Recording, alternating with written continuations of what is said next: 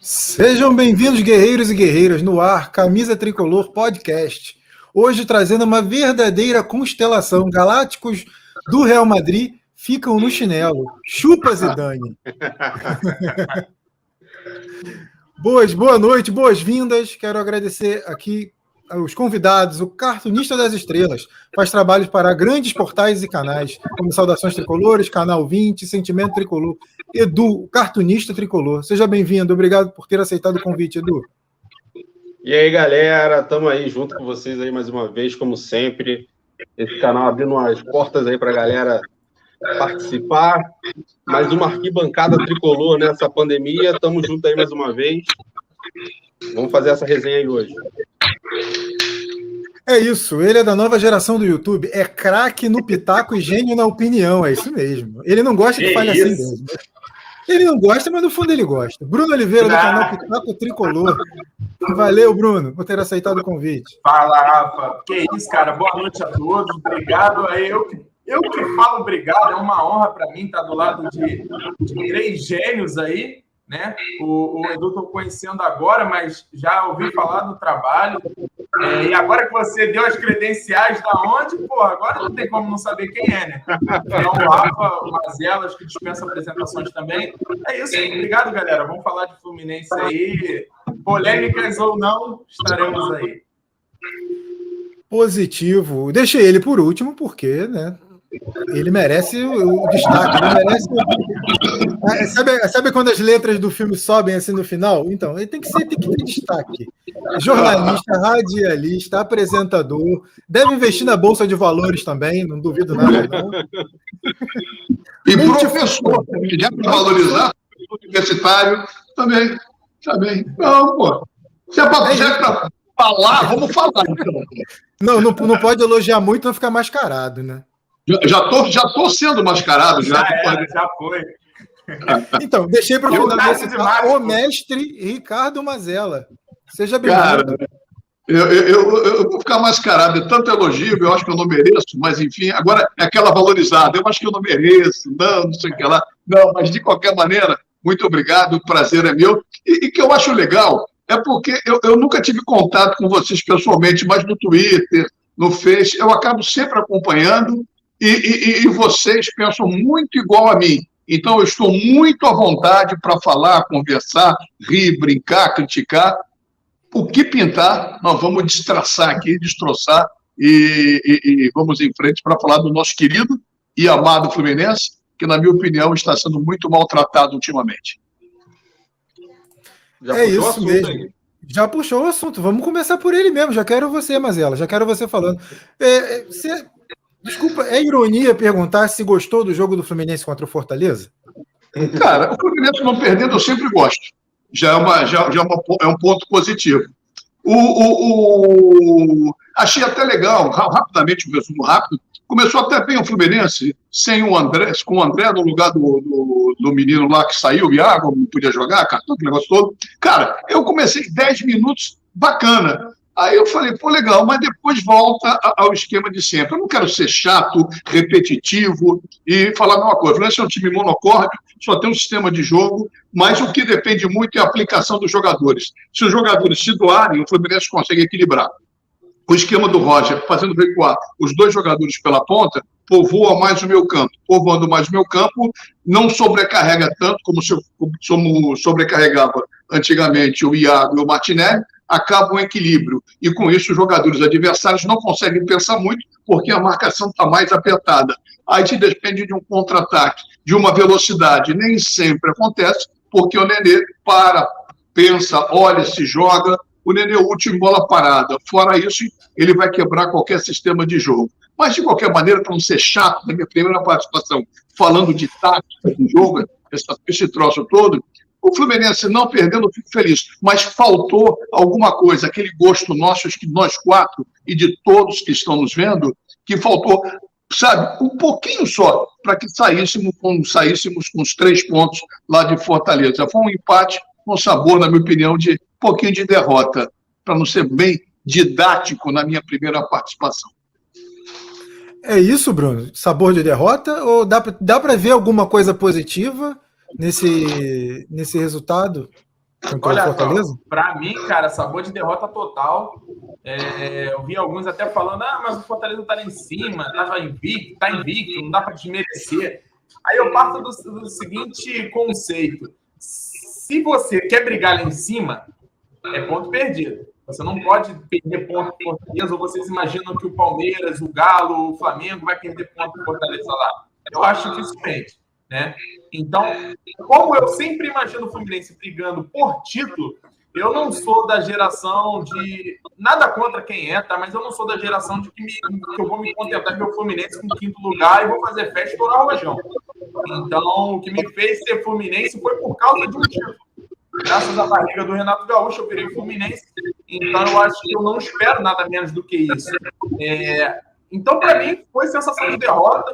É, eu, eu, eu acho que poderia ter feito mais. A gente não está jogando por um bicho-papão para a gente simplesmente se acolher na defesa e jogar por uma bola. Nem sempre isso vai dar certo.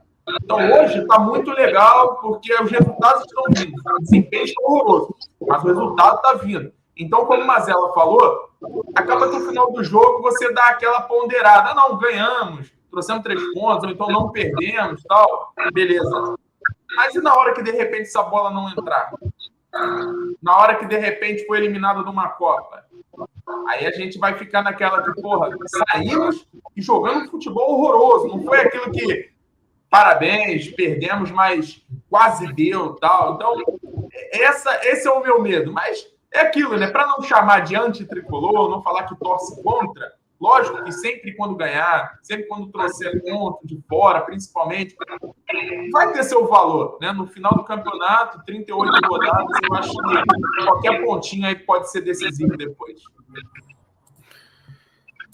Botando aqui na tela para o pessoal participando, deixe seu like, se inscreva no canal, participe, mande sua pergunta, interaja com a gente. Edu, time que joga time resultadista tem prazo de validade? Em cima do que o Bruno falou mesmo. Você acha que time resultadista tem prazo de validade? A validade é uma eliminação? Ou você crê que o Roger tem, tem, tem não só material humano, como conhecimento também, estratégia para levar esse time forte até o fim do ano? É, cara, a gente, a gente fica irritado, mas o cara entrega os pontos, né? Mas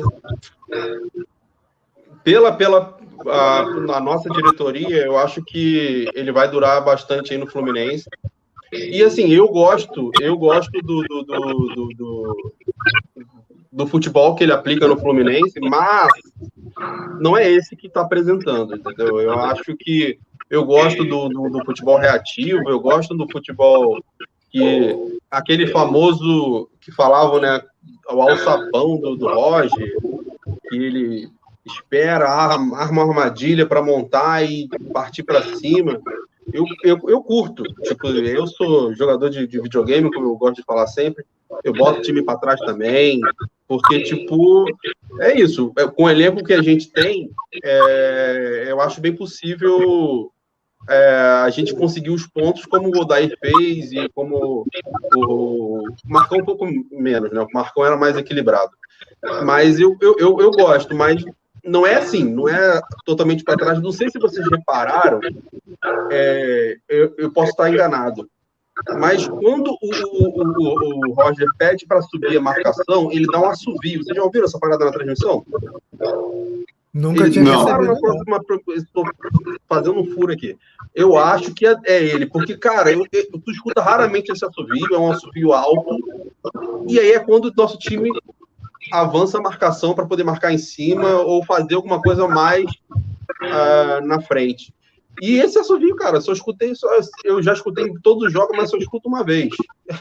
Então, tipo, realmente jogar lá atrás, ele.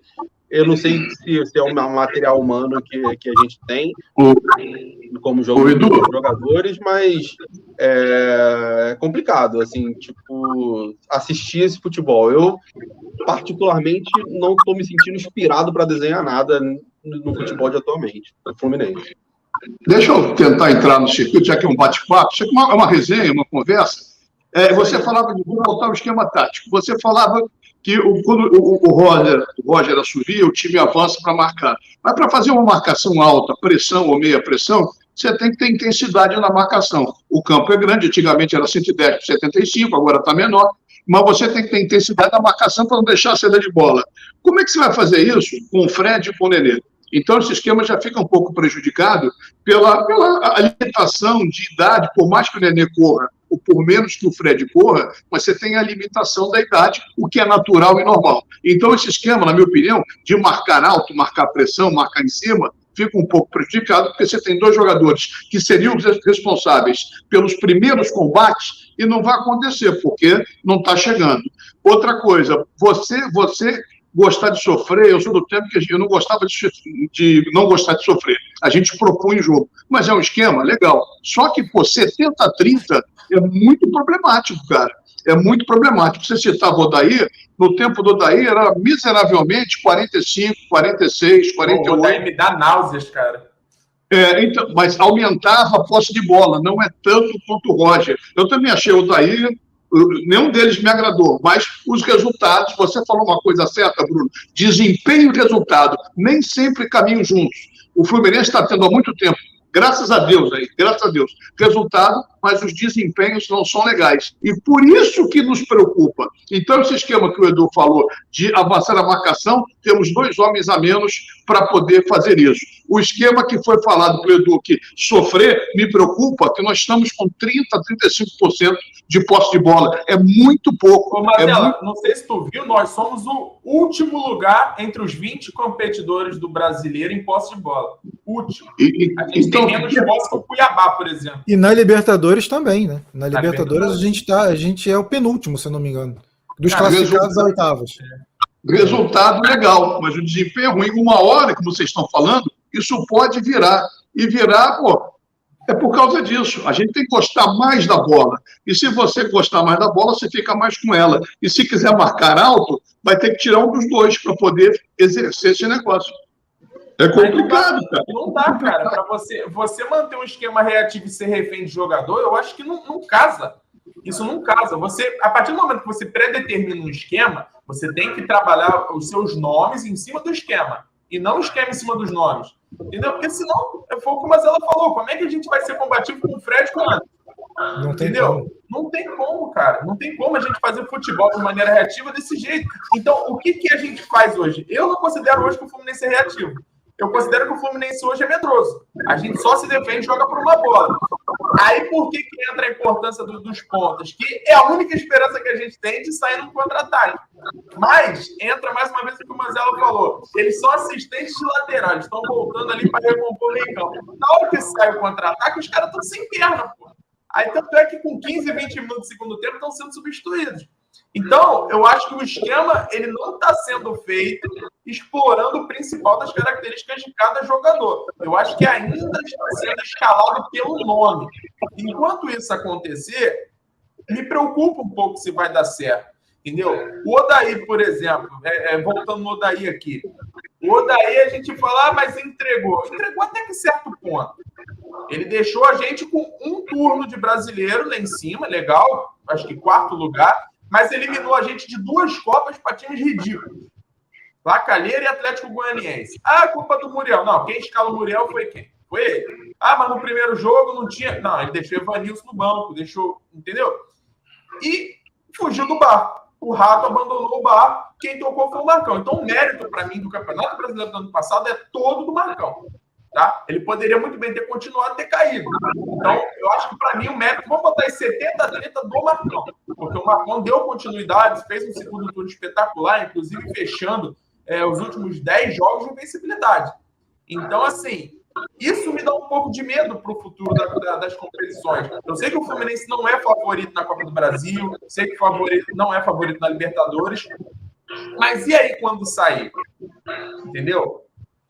E tomara que não. Eu, eu, eu, eu, espero muito que a gente consiga conquistar o título, porque já, já são 10 anos, né, gente?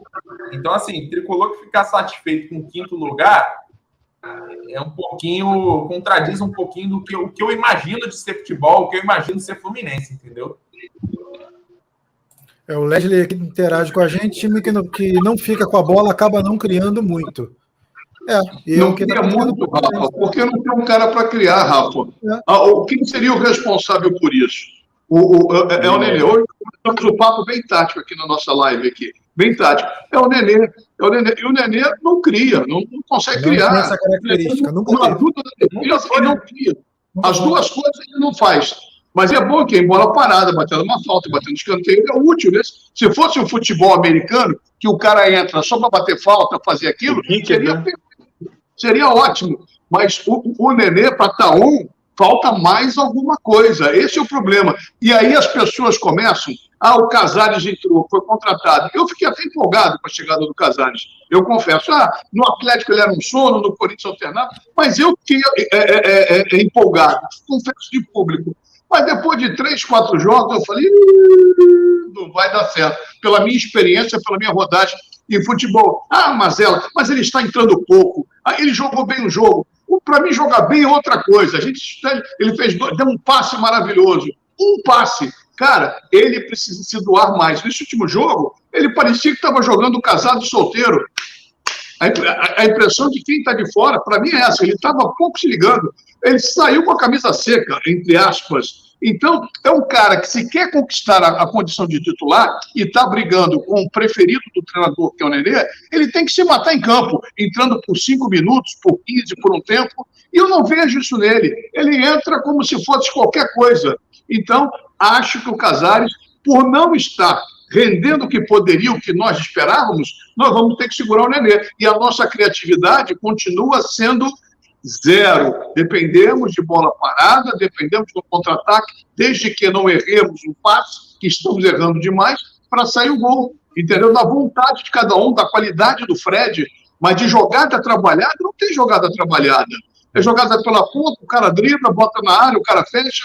É muito pouco, gente. É muito pouco. A gente não pode se contentar com pouco. Nós somos o Fluminense Futebol Clube. Ah, vou falar, nós somos a história. Nós somos o clube de maior tradição no Brasil. Não tem nenhum clube maior que a gente. Pode, pode estar mal financeiramente, mal gerido, no sentido, mas o, o clube de coração do Brasil que fez essa paixão crescer chama-se Fluminense Futebol Clube, porra. Então a gente não pode se contentar com pouca coisa. Tudo bem que vem uma porrada de gestão ruim, não é culpa só do atual, já vem ruim de um tempo, mas ele está chancelando a ruindade dos outros. Então nós temos que sair desse buraco. E a torcida não pode achar que, pô, sabe, chegar em lugar, como, como o Bruninho falou, cara, porra, não dá, caceta.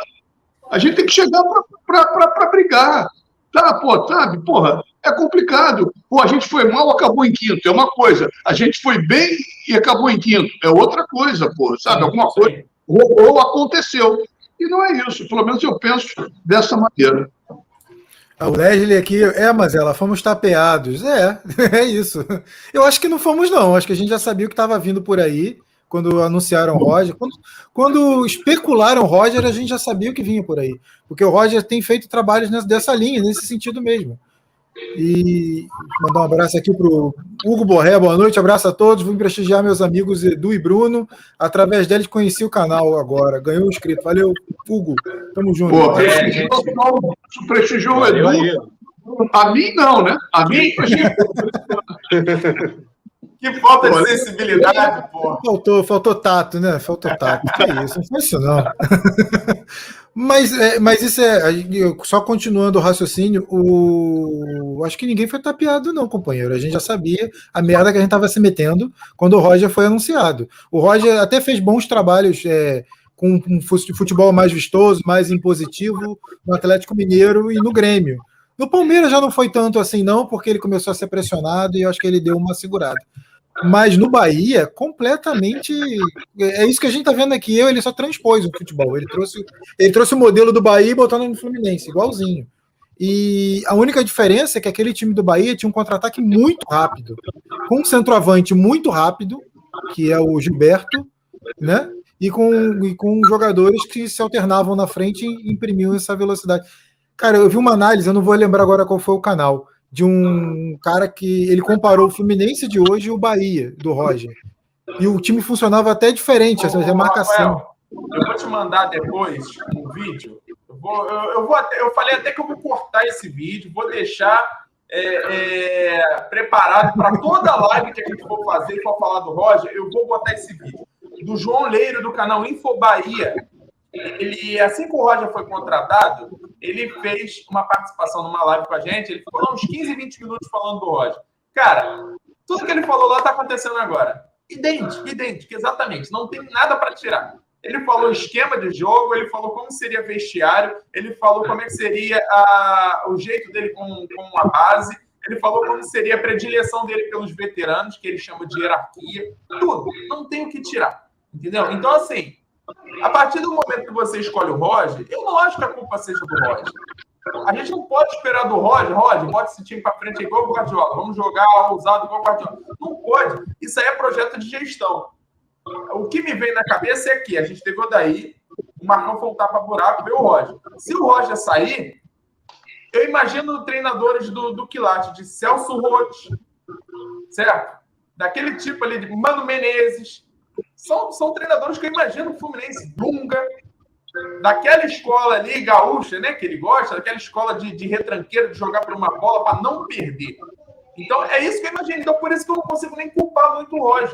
Eu até sou a favor de continuidade, até porque se você ficar trocando de treinador direto, entendeu? Eu vou ser hipócrita, porque, por exemplo, eu, eu, eu critiquei muito quando o Inter mandou o Ramires embora. O cara que conseguiu fazer um time amador do Equador ser uma referência no continente. Por que, que ele pode ser bom de um lado e aqui não pode? Em três meses você avaliou que o cara é ruim, entendeu? Então, futebol, o futebol, infelizmente, ele é continuidade. Só que o brasileiro, ele é resultadista.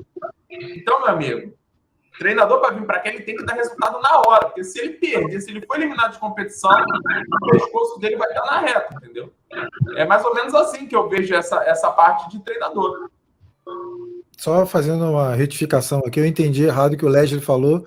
Ele se referiu ao Casares e não ao Roger. É, eu acho que o Casares também ninguém foi enganado, não. Todo mundo sabia que ele é jogador vagalume, né? Como diz o PVC, ele, ele apaga de dia e brilha à noite. Aí fica no imaginário o que, que ele quis dizer com isso.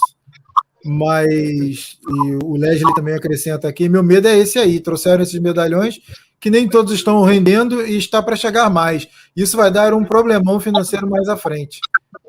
É, e o COE personalizado, o Sérgio da COE personalizado, com o material humano que temos, com a proposta da comissão técnica, é isso que temos. Não vamos, não vão entregar pontos, vamos nos entregar pontos e raiva.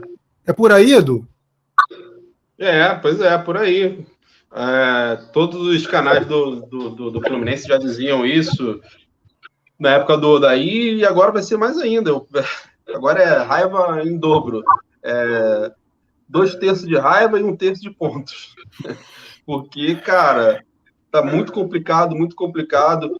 Como eu falei, eu gosto desse futebol, eu sou retranqueiro também, mas não é assim, cara, não é isso. Tipo, a falta de criatividade que o Mazela falou é, se dá muito é, da gente não ter um meia em alta performance, né? Nenê, Ganso, Casares, ninguém tá chegando e tá resolvendo. Quem, para você ver, quem era o mais criativo do nosso meio-campo ali era o Iago. Saiu, saiu o Iago, a gente perdeu ainda mais a posse de bola aí no começo, no meio-campo. Ficou pior ainda a nossa, nossa, nossa posse de bola, nossa criatividade.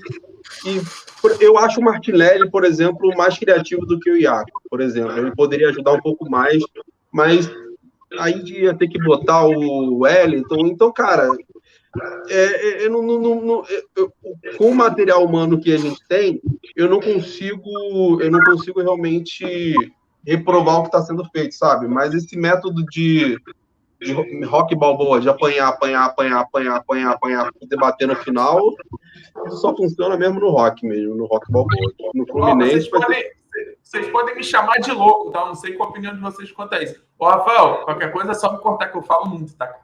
Então, Não, assim, eu, eu, eu imagino esse elenco que o Fluminense tem hoje, contando com o elenco profissional, contando com a nossa base, é o melhor elenco que a gente tem desde 2012. Esse é o meu ponto.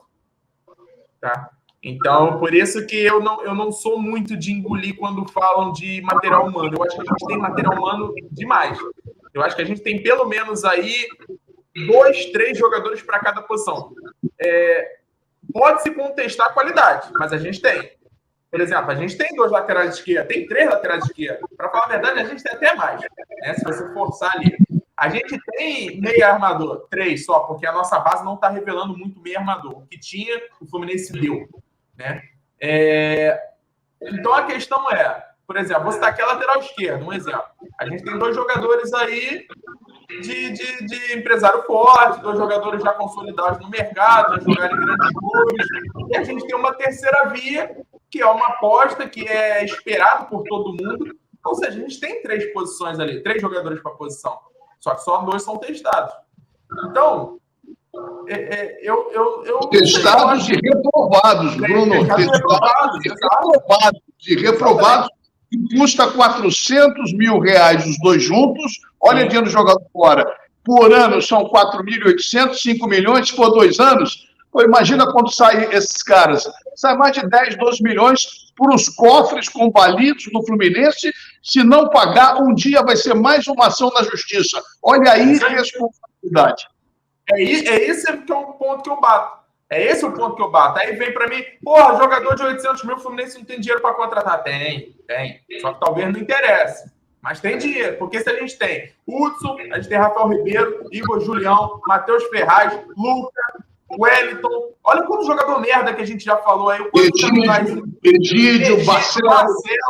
Olha, Muriel. Olha quanto jogador que a gente já falou aqui. Só isso aí dá 2 milhões.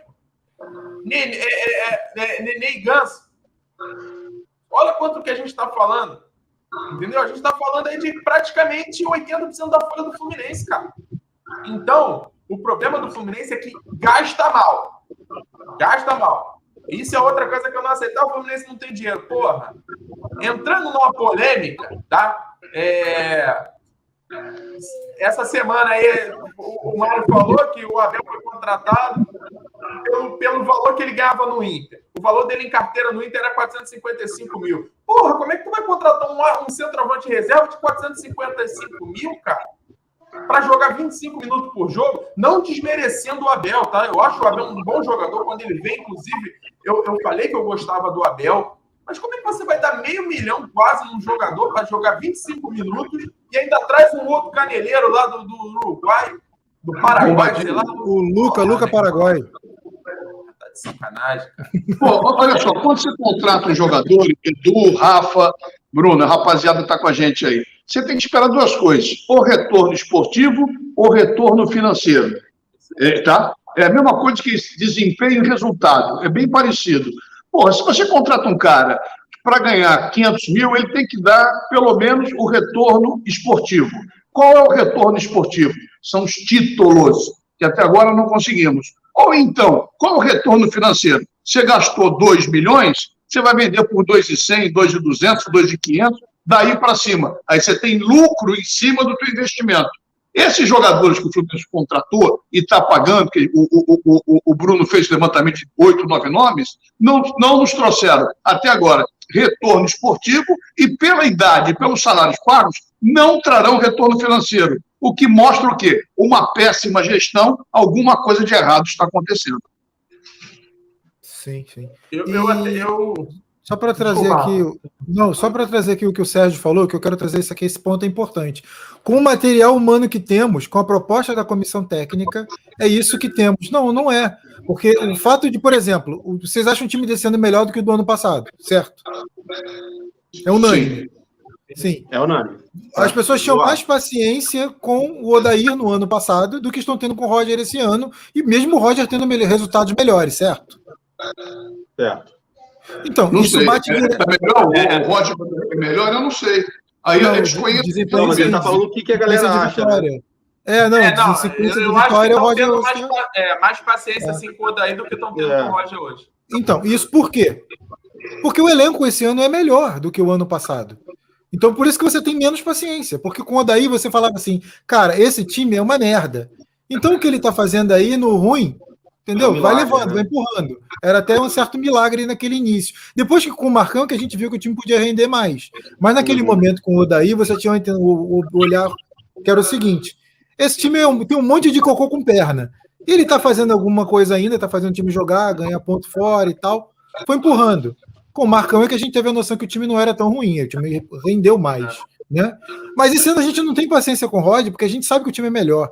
Então eu não, eu não esse discurso, desculpa, Sérgio, é só discordando, mas discordando uma boa, porque aqui o espaço é para isso mesmo, a gente concorda, discorda com humildade e responsabilidade. Eu acho o material humano esse ano melhor. Então, não, não, não, não, não vejo isso. Não vejo o Roger um pobre coitado que tem um material humano ruim. Não vejo. É, eu até, eu até fiz uma, uma, uma charge na época que a gente usou o time reserva no Carioca e entrou Bobadilha e entrou Abel juntos, lembram? E, e, tipo, fiz uma tira dizendo, abemos time, como se a gente tivesse até um segundo time razoável para poder entrar e fazer diferença.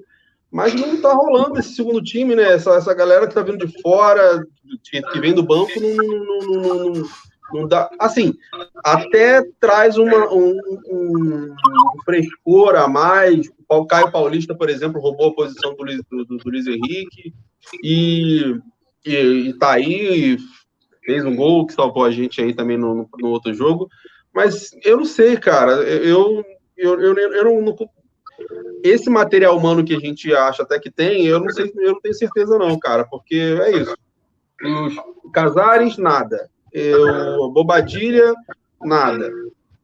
Que, tô, tô falando das contratações, né?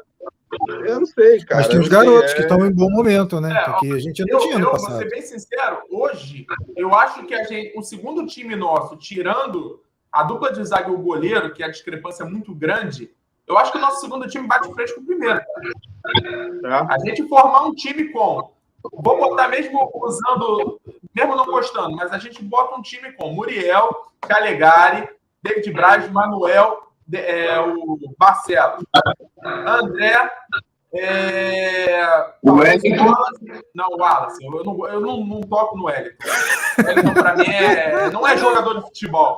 O Wellington não, não é... toca no Wellington? Como não, assim? Não, falo, eu não falo. É o cara que mais tem espaço para tocar é. é. o Wellington. eu não falo. O Wellington, para mim, não é jogador, então, para mim, não pode entrar nem no terceiro time. Eu entra, ó, André, o Wallace, Ganso ou Casares, Kaique, é, Matheus Martins e, e, João Neto, ou, o João Neto não, desculpa, o Abel. Tá? Esse time, para mim, o Luiz Henrique, eu não, eu não, eu não sou muito fã do, do, do Luiz Henrique, tá, Edu? É, não é de agora porque ele tá mal, não. Desde quando ele, desde quando ele ainda jogava no Júnior, eu acho que ele tem, ele tem habilidade, ele tem técnica, ele, ele, é um jogador que ele tem muito recurso bom. Mas o Luiz Henrique, para mim, sempre foi um peladeiro de, de aterro do Flamengo. Aquele cara, qualquer vaso que for, vai achar um igual. Então, assim, esse time que eu citei, eu acho que não deixa nada a desejar para o primeiro, tá? É, vou ser bem sincero para vocês. Eu não vejo nada de, de, que possa perder nome por nome com o primeiro time.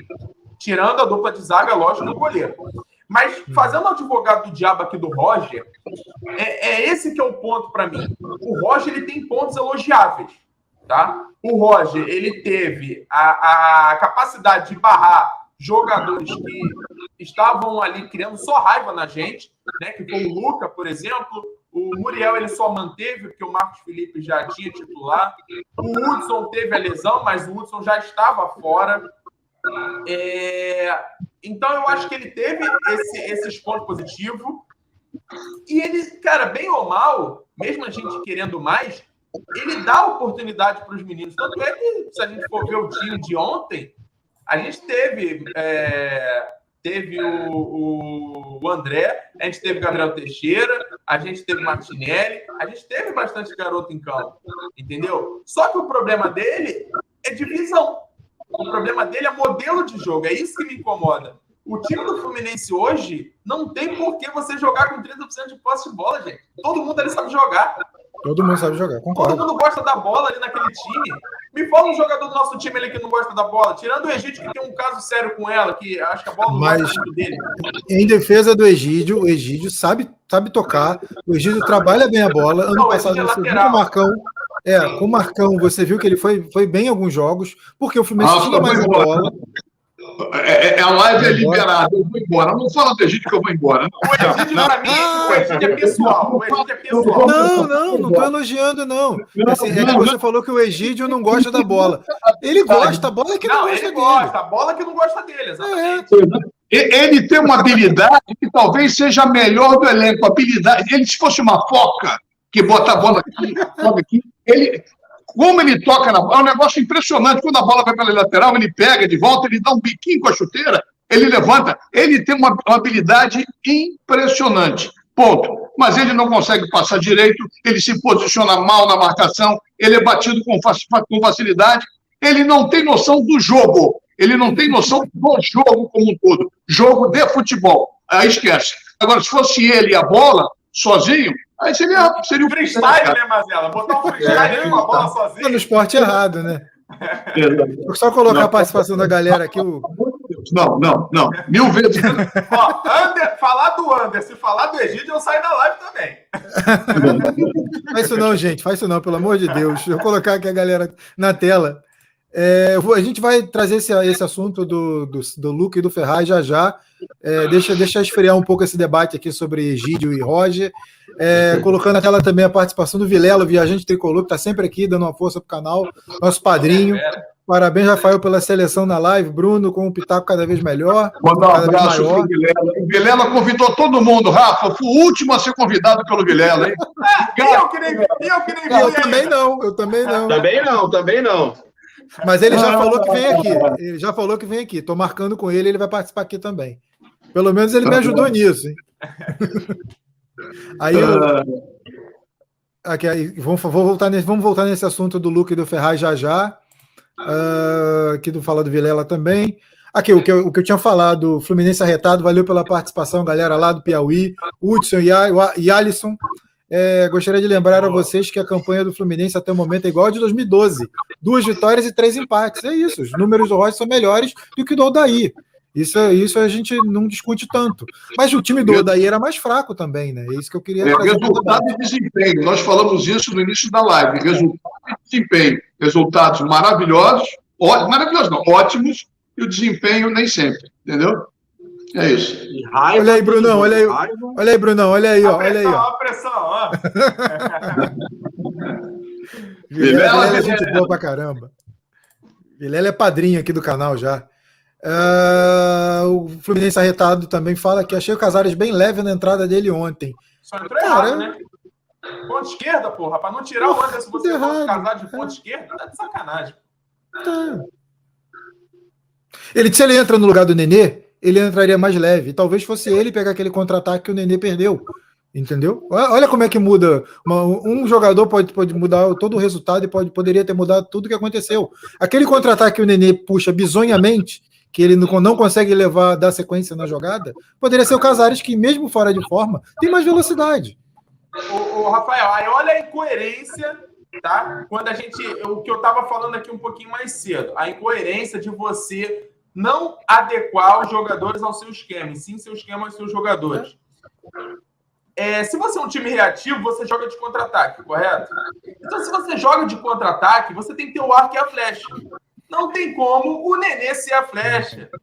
Não tem como o Casares ser a flecha. Aquilo ali era uma bola com o Caio Paulista, era uma bola com o Kaique, era uma bola com o Gabriel Teixeira ou com o Henrique, que são os quatro jogadores ponta que a gente tem. Então, se não foi nenhum dos quatro, tá errado. Se não foi nos quatro, tá errado. Então já não é reativo. Então aquilo ali foi um, um momento de jogo ali que você não fez jus ao, ao, ao tipo de jogo que você pretende implementar. Para mim foi bem simples isso ontem. Aquilo ali me mostrou que o Roger está perdido. Ele está simplesmente só jogando para se defender. E, querendo ou não, gente, a nossa defesa é boa. Tá? O Calegari ele marca muito bem atrás. A nossa dupla de zaga hoje é a melhor do Brasil, se não a melhor da América do Sul para mim. E o Marcos Felipe, para mim, está sendo um goleiro melhor do, o melhor que eu vi desde de Diego Cavalieri nos seus, nos seus tempos áureos, entendeu? Então. Concordo. Eu acho que tá errado, porra. Botar o Nenê para puxar contra-ataque, você tá brincando comigo, quer matar do coração mesmo. Quer, quer falar alguma coisa, Mazela? Tô sentindo que você ficou meio, meio chateado. Não, né, eu tô ouvindo, eu tô, já, tô ouvindo, eu tô ouvindo, cara. Nós falamos isso, o cara monta o esquema, e o Bruno foi muito feliz em falar isso. O esquema tem que ser montado através de características do jogador, não o jogador ser, ser é, é montado no esquema. Porque o cara não tem a característica. O cara quer marcar alto, não pode contar com Fred e Nenê, porra. Então tem que mudar o esquema. Arco e flecha.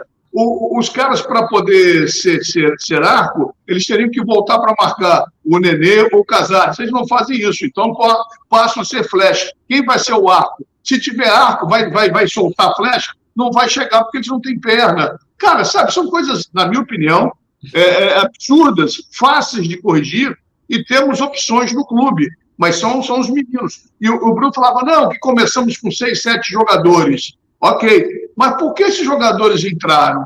O Calegari foi colocado por causa do Igor Julião, que ninguém aguentava mais, e foi uma forçação de barra, não foi nem o Roger. Quando o Roger chegou, já estava lá. O, Mar...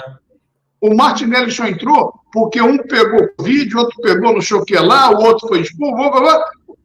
Não está tendo um lançamento, pode ser que eu esteja enganado, natural da garotada. É sempre forçação de barra. Eles só entram depois de tudo testado, basicamente. Talvez o Kaique, que foi muito bem baixo, mas o Kaique já está devendo. O garoto já foi vendido. Eu, particularmente, não, não colocaria mais o Kaique. Porque ele, depois que ele foi vendido, ele não jogou mais rigorosamente nada. Até que no jogo de ontem não foi tão mal. Ele até que entrou menos mal do que nos outros jogos.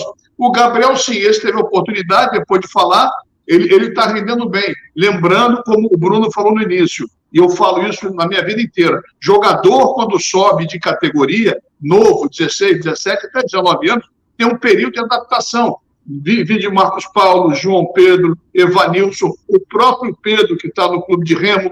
Sabe, eles alternam bons e maus momentos. É naturalíssimo.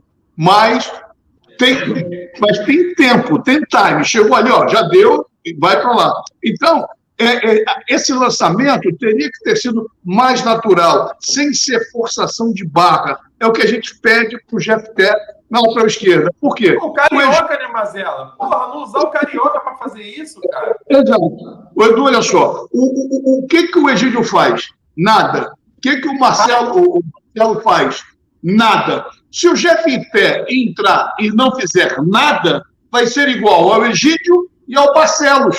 Então, é. porra, bota o cara. Ah, ele é muito novo. Novo, novo é o cacete, os caras já estão lá para jogar. Porra, quanto jogador foi lançado com 16, 17, 18?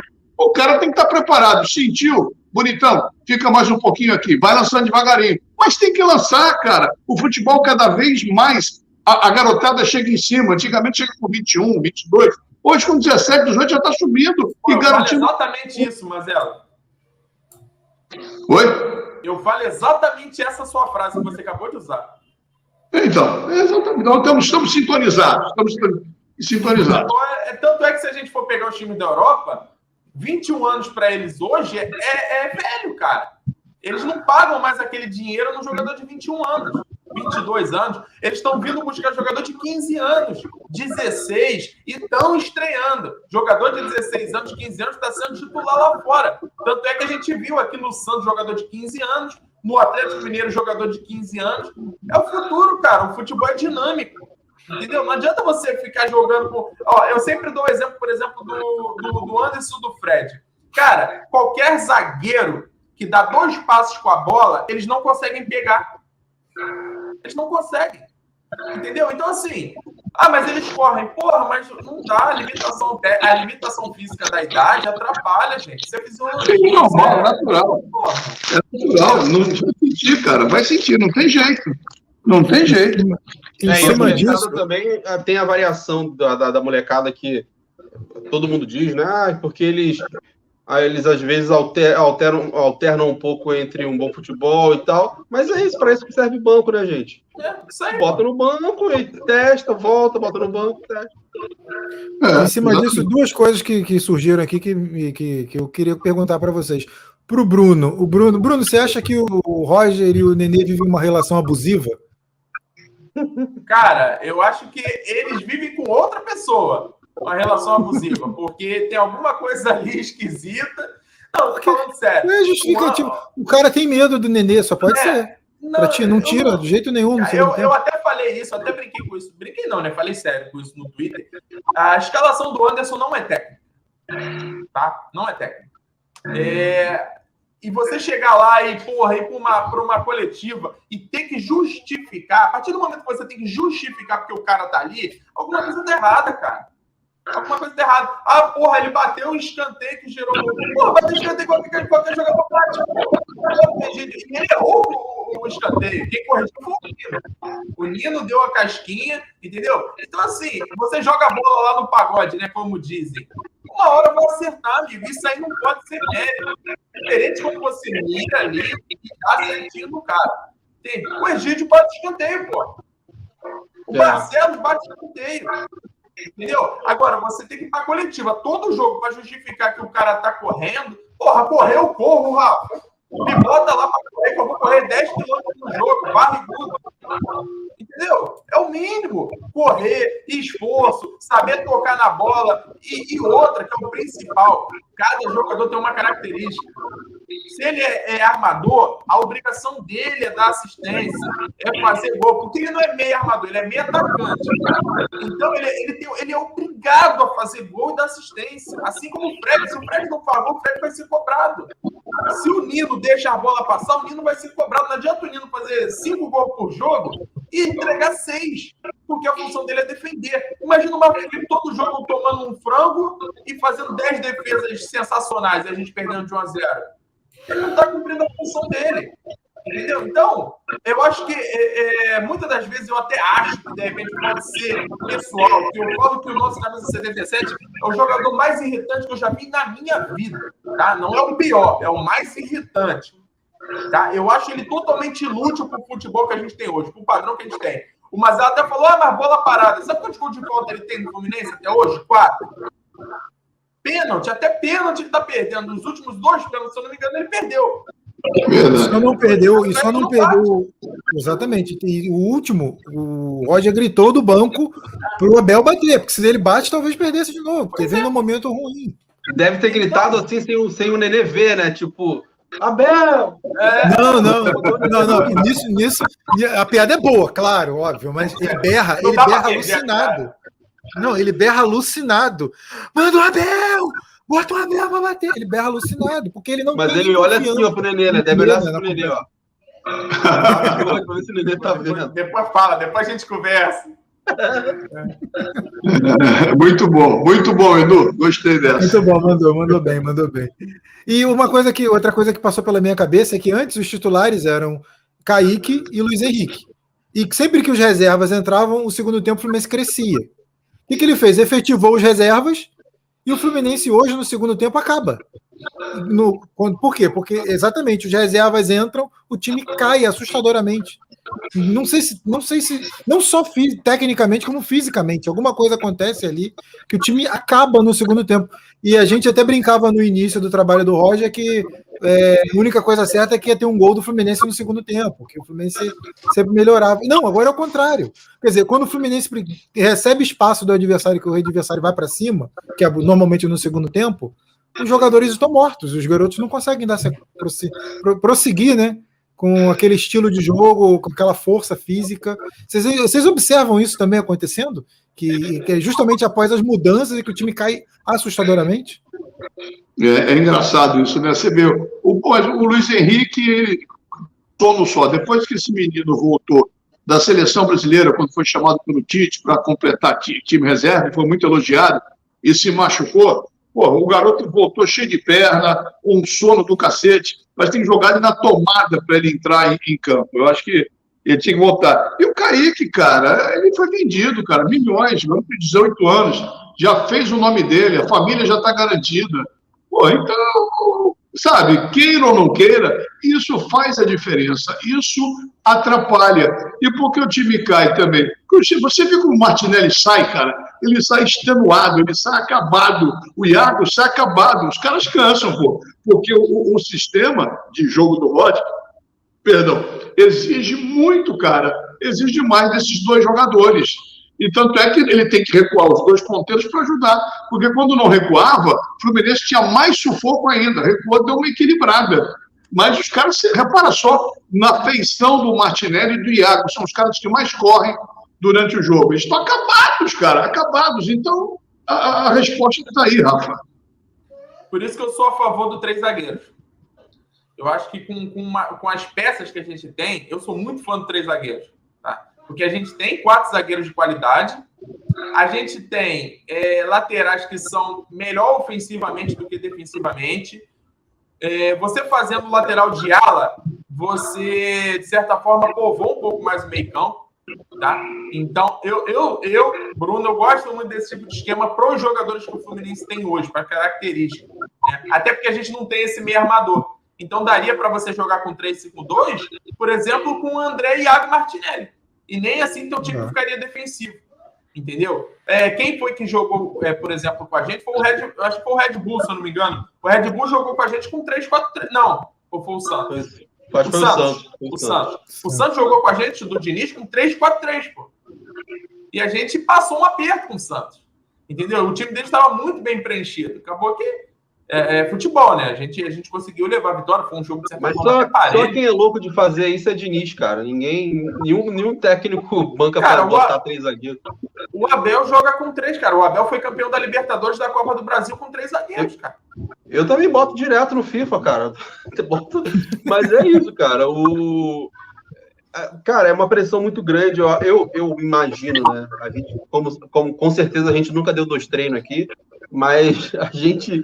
Mas, é, cara, eu acho que é uma pressão muito grande de, de você é, ter um time de futebol para você fazer participar de um campeonato. Porque, cara, não, não, a única. Eu não sou dinizista, não, tá? Mas a, a, única pessoa que eu vejo fazendo coisa diferente, assim, tem os fora os técnicos que estão vindo de fora aí agora e tal, do Brasil é o Diniz. E é difícil demais, cara, você ver um esquema desses mais, mais diferente. A gente jogou, acho que foi contra o Santos no final, a gente jogou com três zagueiros também, né? Entrou o. Não, foi contra o Bragantino, acho que ele foi no jogo da ele mas botou o entrou de volante. Entrou de ah, volante, ele é. Ele entrou de volante. É. Mas ele botou ele três zagueiros. Mas eu, eu, eu, eu, eu, não fazia tempos que eu não via três zagueiros jogando. Foi contra o Santos, eu achei super interessante mesmo. Achei... Ó, vocês Olha só, essa live vai ser derrubada pelo YouTube. Hoje a gente já elogiou o Egídio. O Odaí. A gente não. A gente não. Tem gente aqui. Mas quem acabou de elogiar agora o Diniz aí? Ó, não, eu sou Dinizete, cara. Eu sou Dinizete total. Ó, depois da live cai aí, a culpa é de vocês. Mas deixa eu, defender, deixa eu defender o Edu. O certo ou errado, o Diniz é o único cara que propôs alguma coisa diferente. Certo ou errado, o Diniz teve pulhão, teve peito de botar o pau na mesa e falar, vai ser assim. Agora, o resultado não acontece. É, joga bonito como sempre, perde como nunca, joga aquela, aquela brincadeira. Cara, mas ele é o único, defendendo o Edu, foi o único cara que propôs alguma coisa diferente. Aquela saída suicida de posse de bola, que irrita qualquer um. Mas é o cara que propôs. Basicamente, basicamente é isso, né? E esse negócio de três zagueiros, eu gosto, cara. Eu já venho defendendo isso também, Bruno. É, é, precisa treinar, cara. Não tem tempo, mas tem que dar um jeito. Nós podíamos botar o Manuel, é, é liberar um pouquinho mais, sei lá, o Nino. O, o, o Nino seria meu líbero, cara. Que o Nino sabe jogar bola. O Nino seria é. meu líbero, que o Nino sabe jogar bola.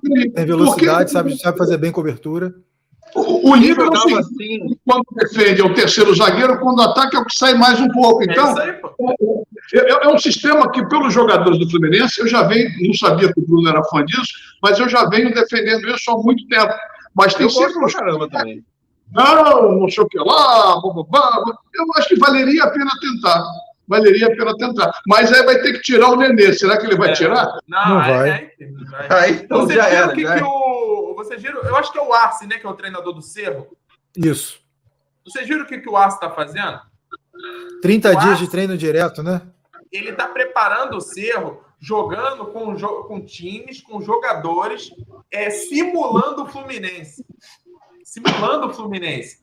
Não que eu esteja aqui, ah, não, pagando pau pro Arce e tal. Mas eu acho que é assim que, que seria, na minha cabeça, é, o futebol, o futebol você entrando no lado do técnico. Né, cara? Porque assim, você vai jogar com, com o Santos, por exemplo. Porra, você sabe que o lado forte do Santos é o direito com o Marinho. Então, assim, você tem que projetar o teu time de acordo com o adversário, cara.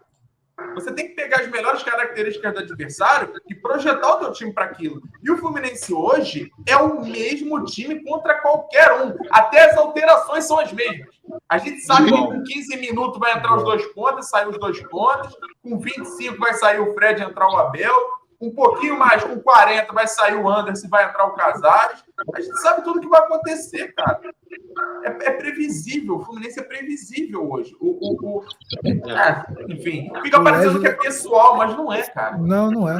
O Leslie traz aqui uma opção. Vocês testariam o Luiz Henrique no meio, barrar ele da ponta e usar ele no meio. O que, que você acha, Eu Edu? botaria o Biel antes de testar o Luiz Henrique, eu testaria o, o, o Gabriel antes ainda. O Luiz Henrique tem que ser botado num, num, num choque para ver se ele acorda. É. Ele tem potencial? Tem, tem potencial, mas tem que melhorar muito, tem que provar dentro do campo que ele já está mais ligado. Ele teve N oportunidades e, um na ano. minha maneira, não aproveitou. Oi? Um ano. O Luiz Henrique ele é titular do time há um ano. É, cara. Eu não posso. Quem será o empresário dele? Não sei, não sei é uma questão que eu coloco no ar. É, eu não, sei. Não é, não é famoso, não, não é um desses principais. Eu prefiro não, não falar. É. Mas você conhece, mas não é um desses principais, não. Os, os mais batidos, não. Eu acho que o Bruno alcançou o que eu falei, mas eu prefiro dizer que eu não sei. É, eu não sei, então, é verdade. Então, eu só sei que ele dedica gol ao empresário quando marca. Isso, é. eu, isso eu lembro muito bem. Graças a Deus é meu empresário. É, graças a é. Deus é meu empresário, no mesmo patamar. O... Mas ele não disse nome disso, não.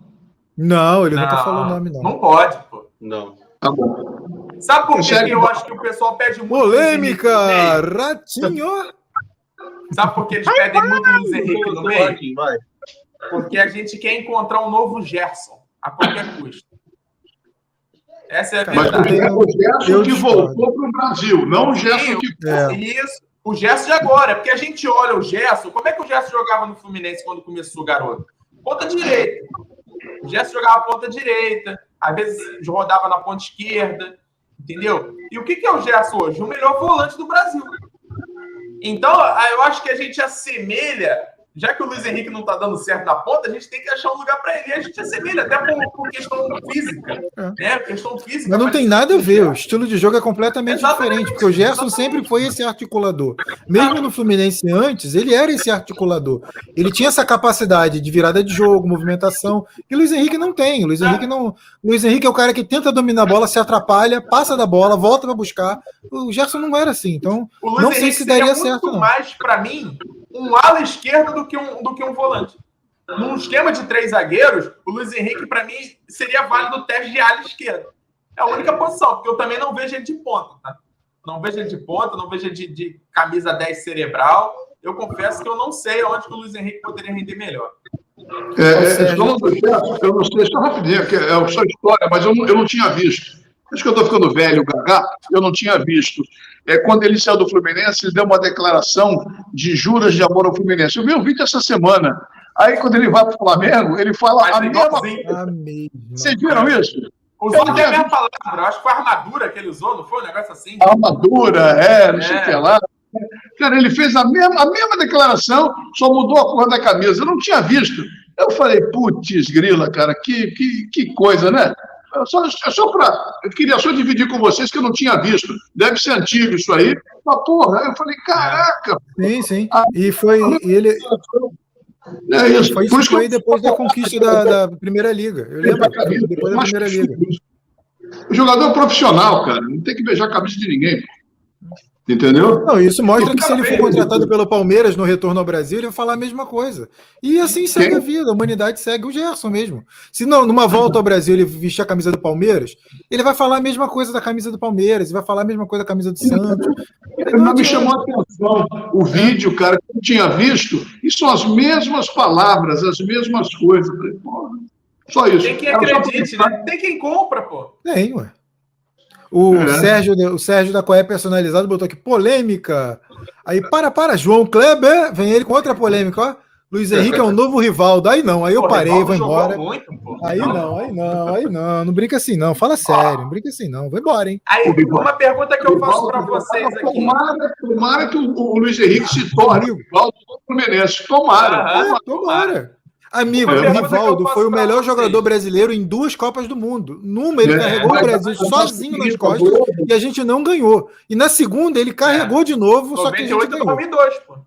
É, é, mas quem levou a fama por causa da TV Globo foi o Ronaldinho, Ronaldo, é. fizeram o Ronaldo ídolo, cara. Uhum. E o grande Rivaldo, cara. É absurdo isso. Mas aí eu não sei. Não, sério, sério, sério, jogo.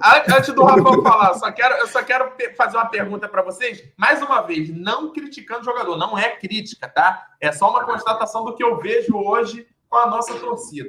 Vocês acham que se o Iago, o Nino e o Abel começarem a jogar muito mal, muito mal, eles vão ser criticados?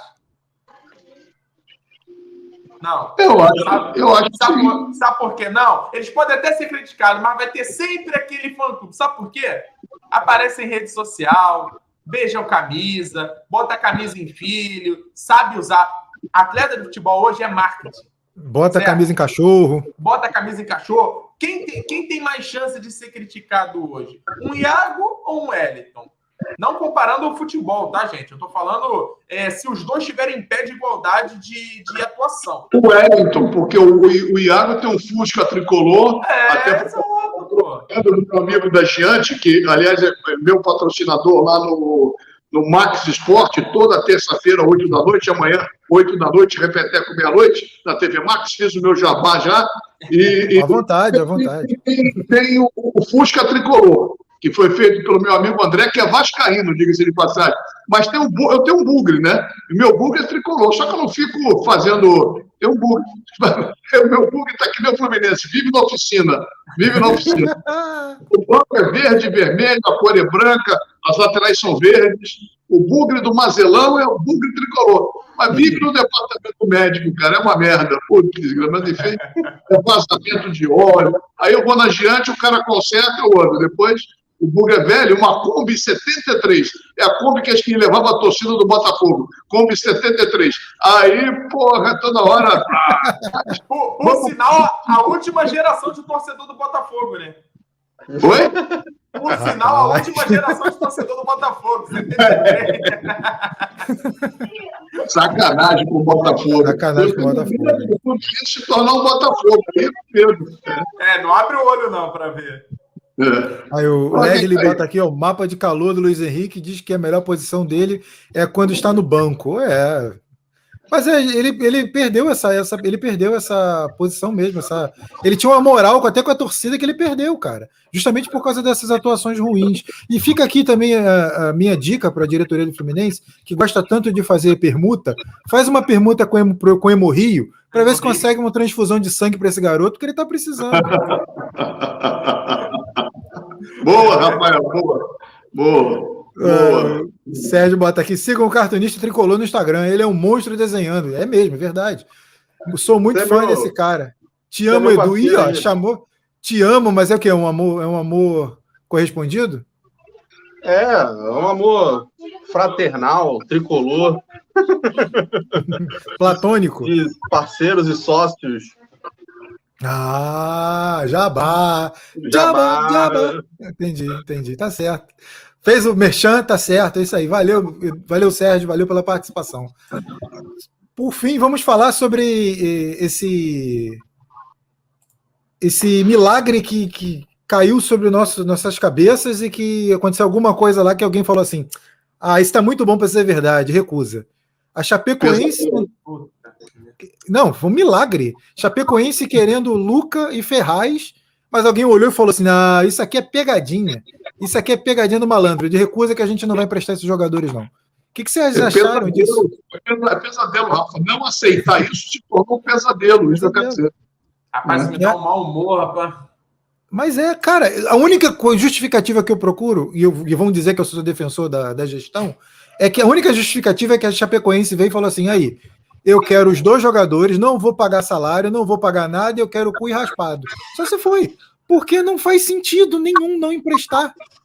Entendeu? Assim não, tem, não, qual é, a, qual é a justificativa para não emprestar? Só se foi isso, é, eu mesmo não vou pagar nada por eles. 100%, mesmo que a gente pague 100%, pelo menos lá eles vão jogar Pode ter uma oportunidade de alguém, de um maluco árabe, querer de, é, pedir de novo o Luca, entendeu?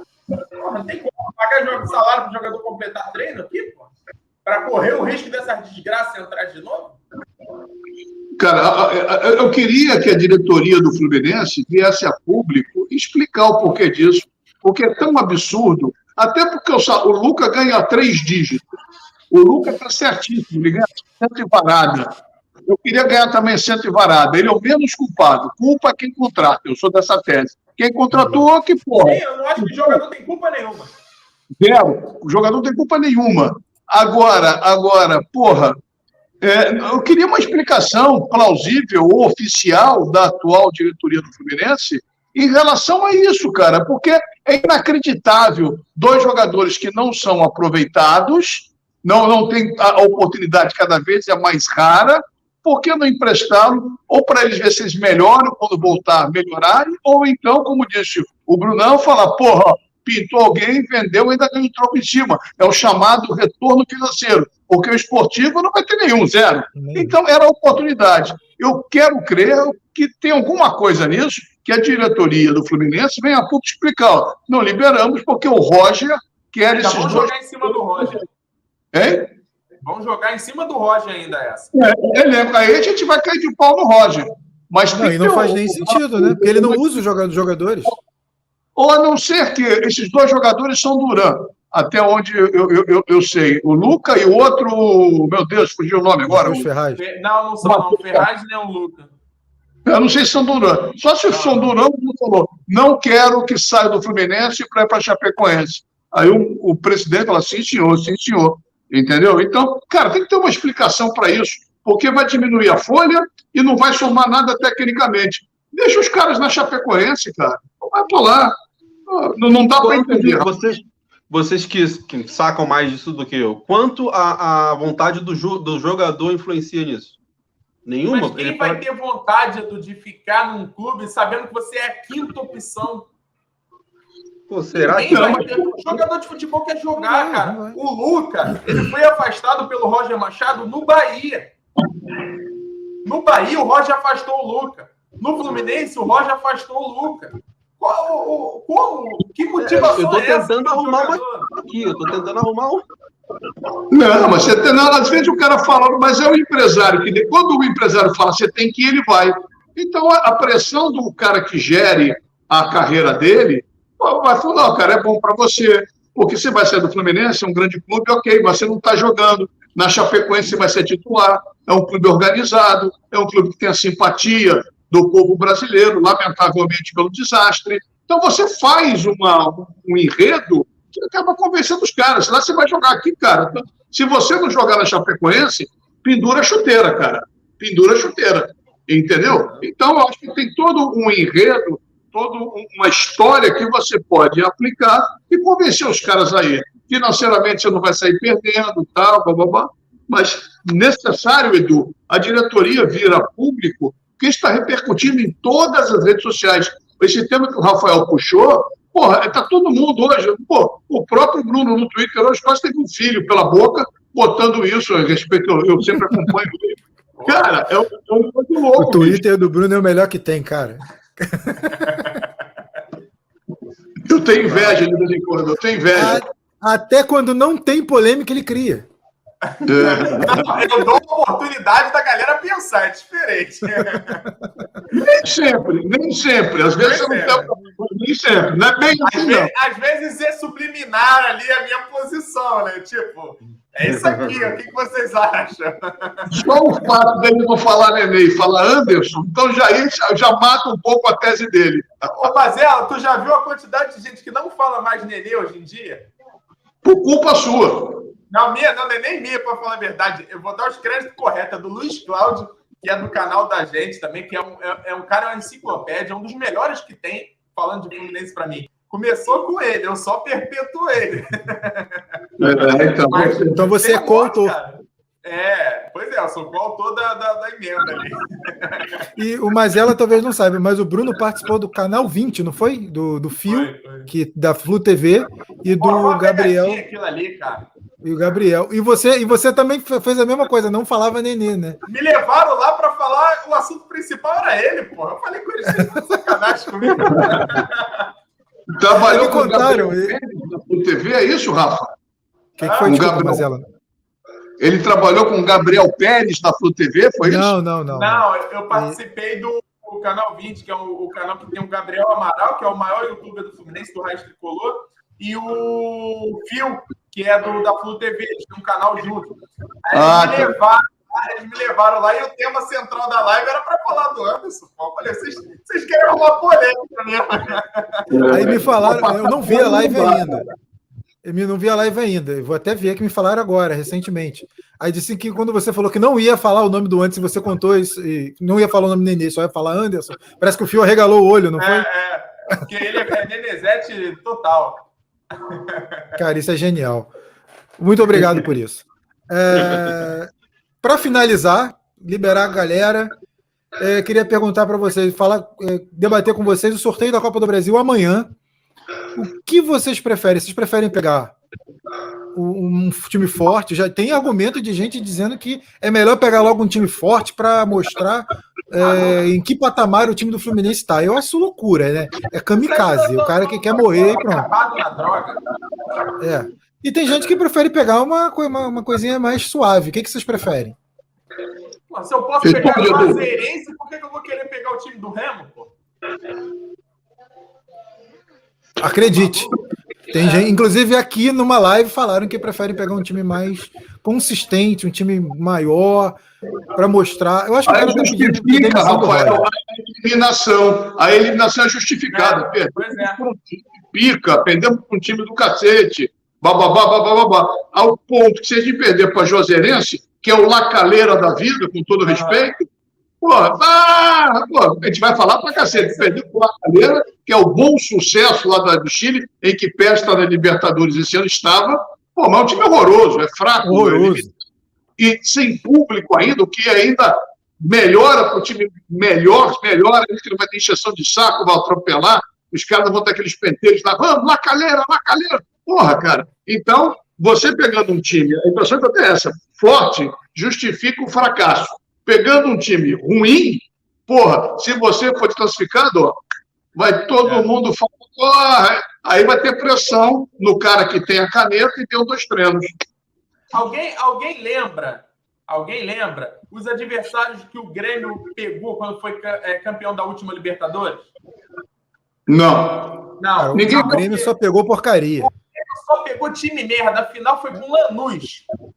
Alguém vai lembrar que eles passaram, não, mas o Grêmio foi fantástico, passou do River, passou do Boca, passou. Alguém vai lembrar? Ninguém, cara. O, o, o, Bruno, a história do futebol mostra só o resultado, só o penteiro Quem foi campeão em 1969 no Rio de Janeiro?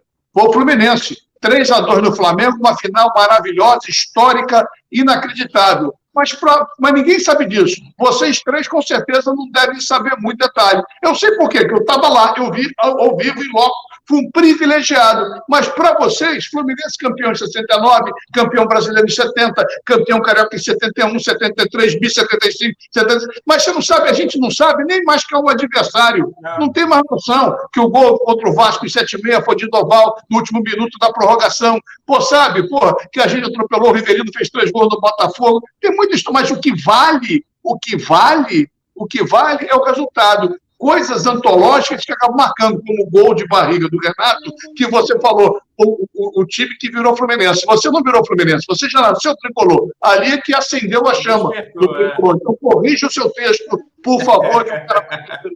Aí, cara, porra. Então, isso na história do o Flamengo. O Flamengo. O Flamengo foi campeão da Libertadores em acho que 80, 81, não sei bem, também não, não saber. Acho que foi 81, acho. É, é, ele não pegou um argentino. Culpa do Flamengo? Não. Flamengo, você sabe que o Flamengo jogou a final? Vocês sabem, não? Por acaso? Foi Contra o chileno, não, o time chileno. Ah, não, foi o Cobreloa, né? Cobreloa. Cobreloa, que era um time no norte do Chile, de, de, numa cidade que era só negócio de minério. Os caras deram porrada pra caralho. E o Flamengo, porra, venceu. E, três jogos, hein? Jogou lá, jogou no Rio, teve que jogar em Montevidéu o terceiro jogo. Mas, porra, qual é a tradição do Cobreloa? Zero. Mas, pô, o Flamengo tá cagando. O Flamengo foi campeão da Libertadores com méritos, mas não pegou a Argentina, não pegou nada. Sorte deles, cara. E nós também poderíamos ter feito isso porque a porra da LDU, eu odeio a LDU, eu não suporto a LDU. Morra, exploda, vá pra casa do caralho, vá pra puta que o Desculpa, desabafo. Eu odeio, vontade. Eu odeio. João Isso é uma dor de corno que eu tenho, que você não tem noção. Eu falei, porra, uma dor de corno fodida. Cara, aí, porra, e nós não vencemos a LDU. O Flamengo venceu o Cobreloa. É a mesma coisa. O, o, o, Flamengo teve três jogos, mas venceu, o nego cagou e o Flamengo pegou um Liverpool tudo mamado, bêbado, meteu 3 a 0 nos caras, mas o torcedor do Flamengo, com toda razão, tá cagando se o, o cara estava bêbado, estava mamado, que eles cagaram. O Flamengo tinha um time timaço também, atropelou 3 a 0 E nós tivemos a porra da chance e não fizemos, cara. Cara, eu fico revoltado, peço desculpa. Mas é, mas é verdade. Eu, eu Bruno, o Bruno fez uma live essa semana. Louco, eu fico louco. Eu odeio o LDU. Eu quero que ele o quinto dos infernos, vai pra puta que o pariu o LDU. Eu não suporto. Eu me vendo aí, Chora, babaca. Eu tô chorando. O babaca aqui chora sempre quando fala em Libertadores e Sul-Americana. Vá pra puta que o pariu. Fico irritado. que momento antológico estamos vivendo aqui nessa live, senhores. E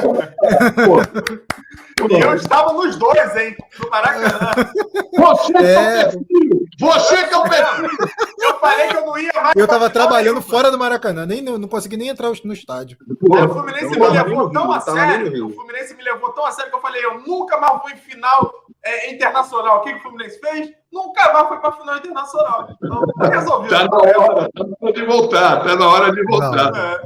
Aí, ó, o, o, contraponto desse que o Mazela falou foi o seguinte: eu, eu citei o Grêmio, que foi campeão pegando Lanús, só pegando merda. Igual o Palmeiras ano passado, o Palmeiras foi campeão duas babas, né? Copa do Brasil e principalmente Libertadores. Aí o contraponto é o Fluminense 2008.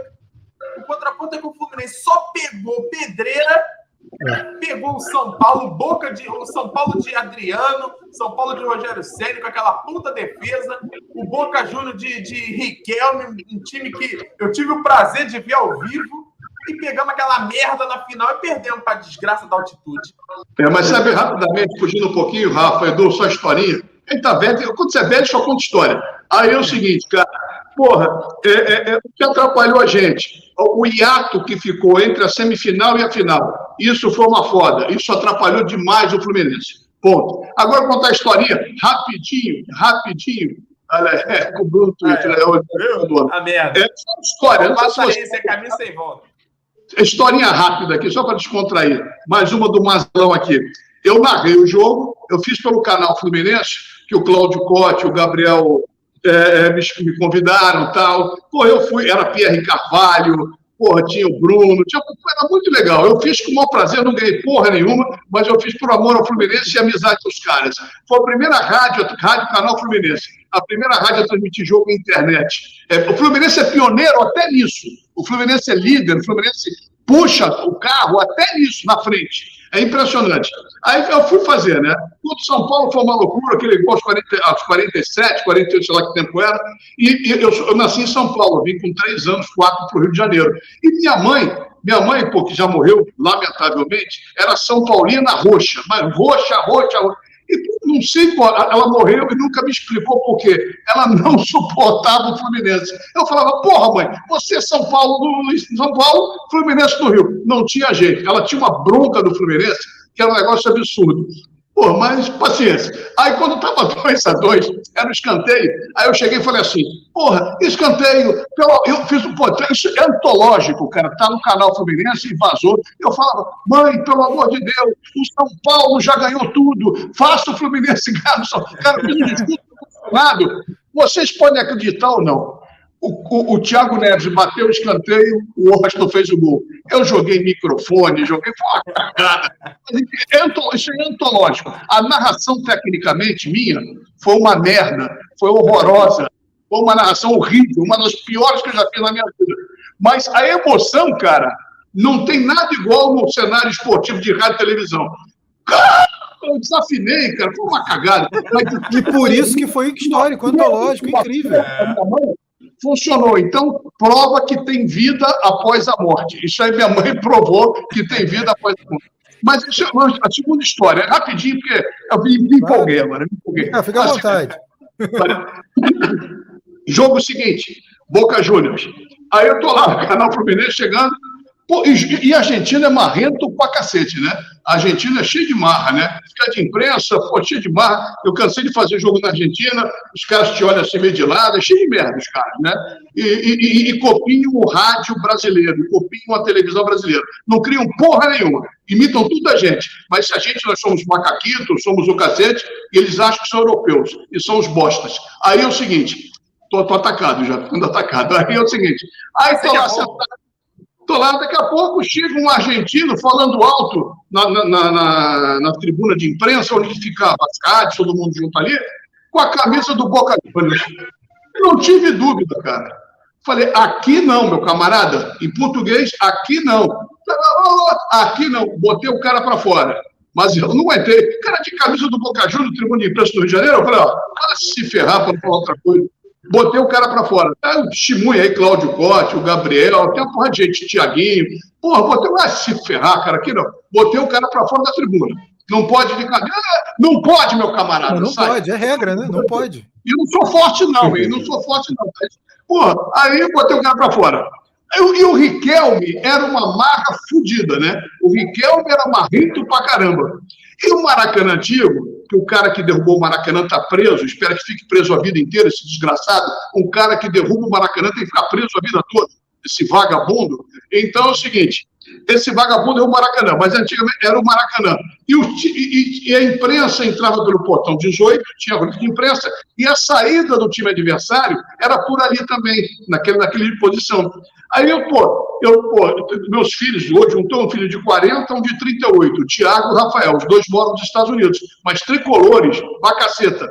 Aí, estou esperando o Tiago e o Rafael, eu parei, o ônibus parou na porta da saída do, do, do, do vestiário, bem vestiário, mas não que eles passavam para pegar o ônibus, e tem a ruazinha, tudo dentro do Maracanã. E eu fiquei do outro lado parado aqui. Cara, o ônibus para. Primeiro cara que entra e senta no banco, mas senta na minha direção, uma distância de 4, 5 metros. Quem é? Romano Ricardo. Romano Ricardo não aguentei. Aí ele senta, que ele era marrento pra caramba, o, o, era ar-condicionado, o vidro não abria, mas tinha aquelas, aquelas janelinhas, assim, aquela cortina, né? A cortina estava aberta. Ele senta, o cara, quando senta, ele normalmente, o cara olhou para o lado, mas ele olhou para o lado, ele tá, o ônibus está aqui, eu estou nessa posição, né? de frente para o cara. Ele vira, me fica de frente para mim. Eu não resisti. Eu fiz assim para ele, mas bem devagar para ele ler. Se fudeu, né, babaca? Se fudeu, se fudeu. Cara, ele, ele entendeu, cara? Aí ele pegou a janela, a cortininha, pá! Falei, estou realizado. Peguei o jogo, eu falei pro Riquelme, dali, mas devagar. Se fudeu. E tava dando para ver, se fudeu, né, babaca? Cara, Palavrão e ofensa, todo mundo entende, cara. Vitória dupla contra o Boca. É. Eu tenho um celular, cara. É, o Fluminense me tira do sério, cara. O Fluminense me tira do sério. É complicado. Mas essa história é ótima, cara. Do São Paulo. E depois veio o meu desabafo por causa dessa porra desse LDU, cara. Puta que pariu. Esse jogo do São Paulo, esse, esse, jogo do São Paulo, eu tava atrás do gol com meu primo e meu pai, se eu não me engano. Cara, é uma das sensações que eu nunca tinha vivido no Maracanã. E eu acho que eu não viverei de novo, porque você olha para o lado e tá todo mundo chorando após o gol. Entendeu? É uma coisa que eu nunca tinha visto. Nem título. Eu vi o Carioca, eu vi o Campeonato Carioca de 95 no estádio. Eu vi o Campeonato Carioca do, do aquele gol cagado lá do Antônio Carlos, que eu, foi 2000. Quando volta redonda, 3 a 2 2003, se não me falha a memória. 2003, é. 2000, o, caixão, o do caixão. O caixão. Isso.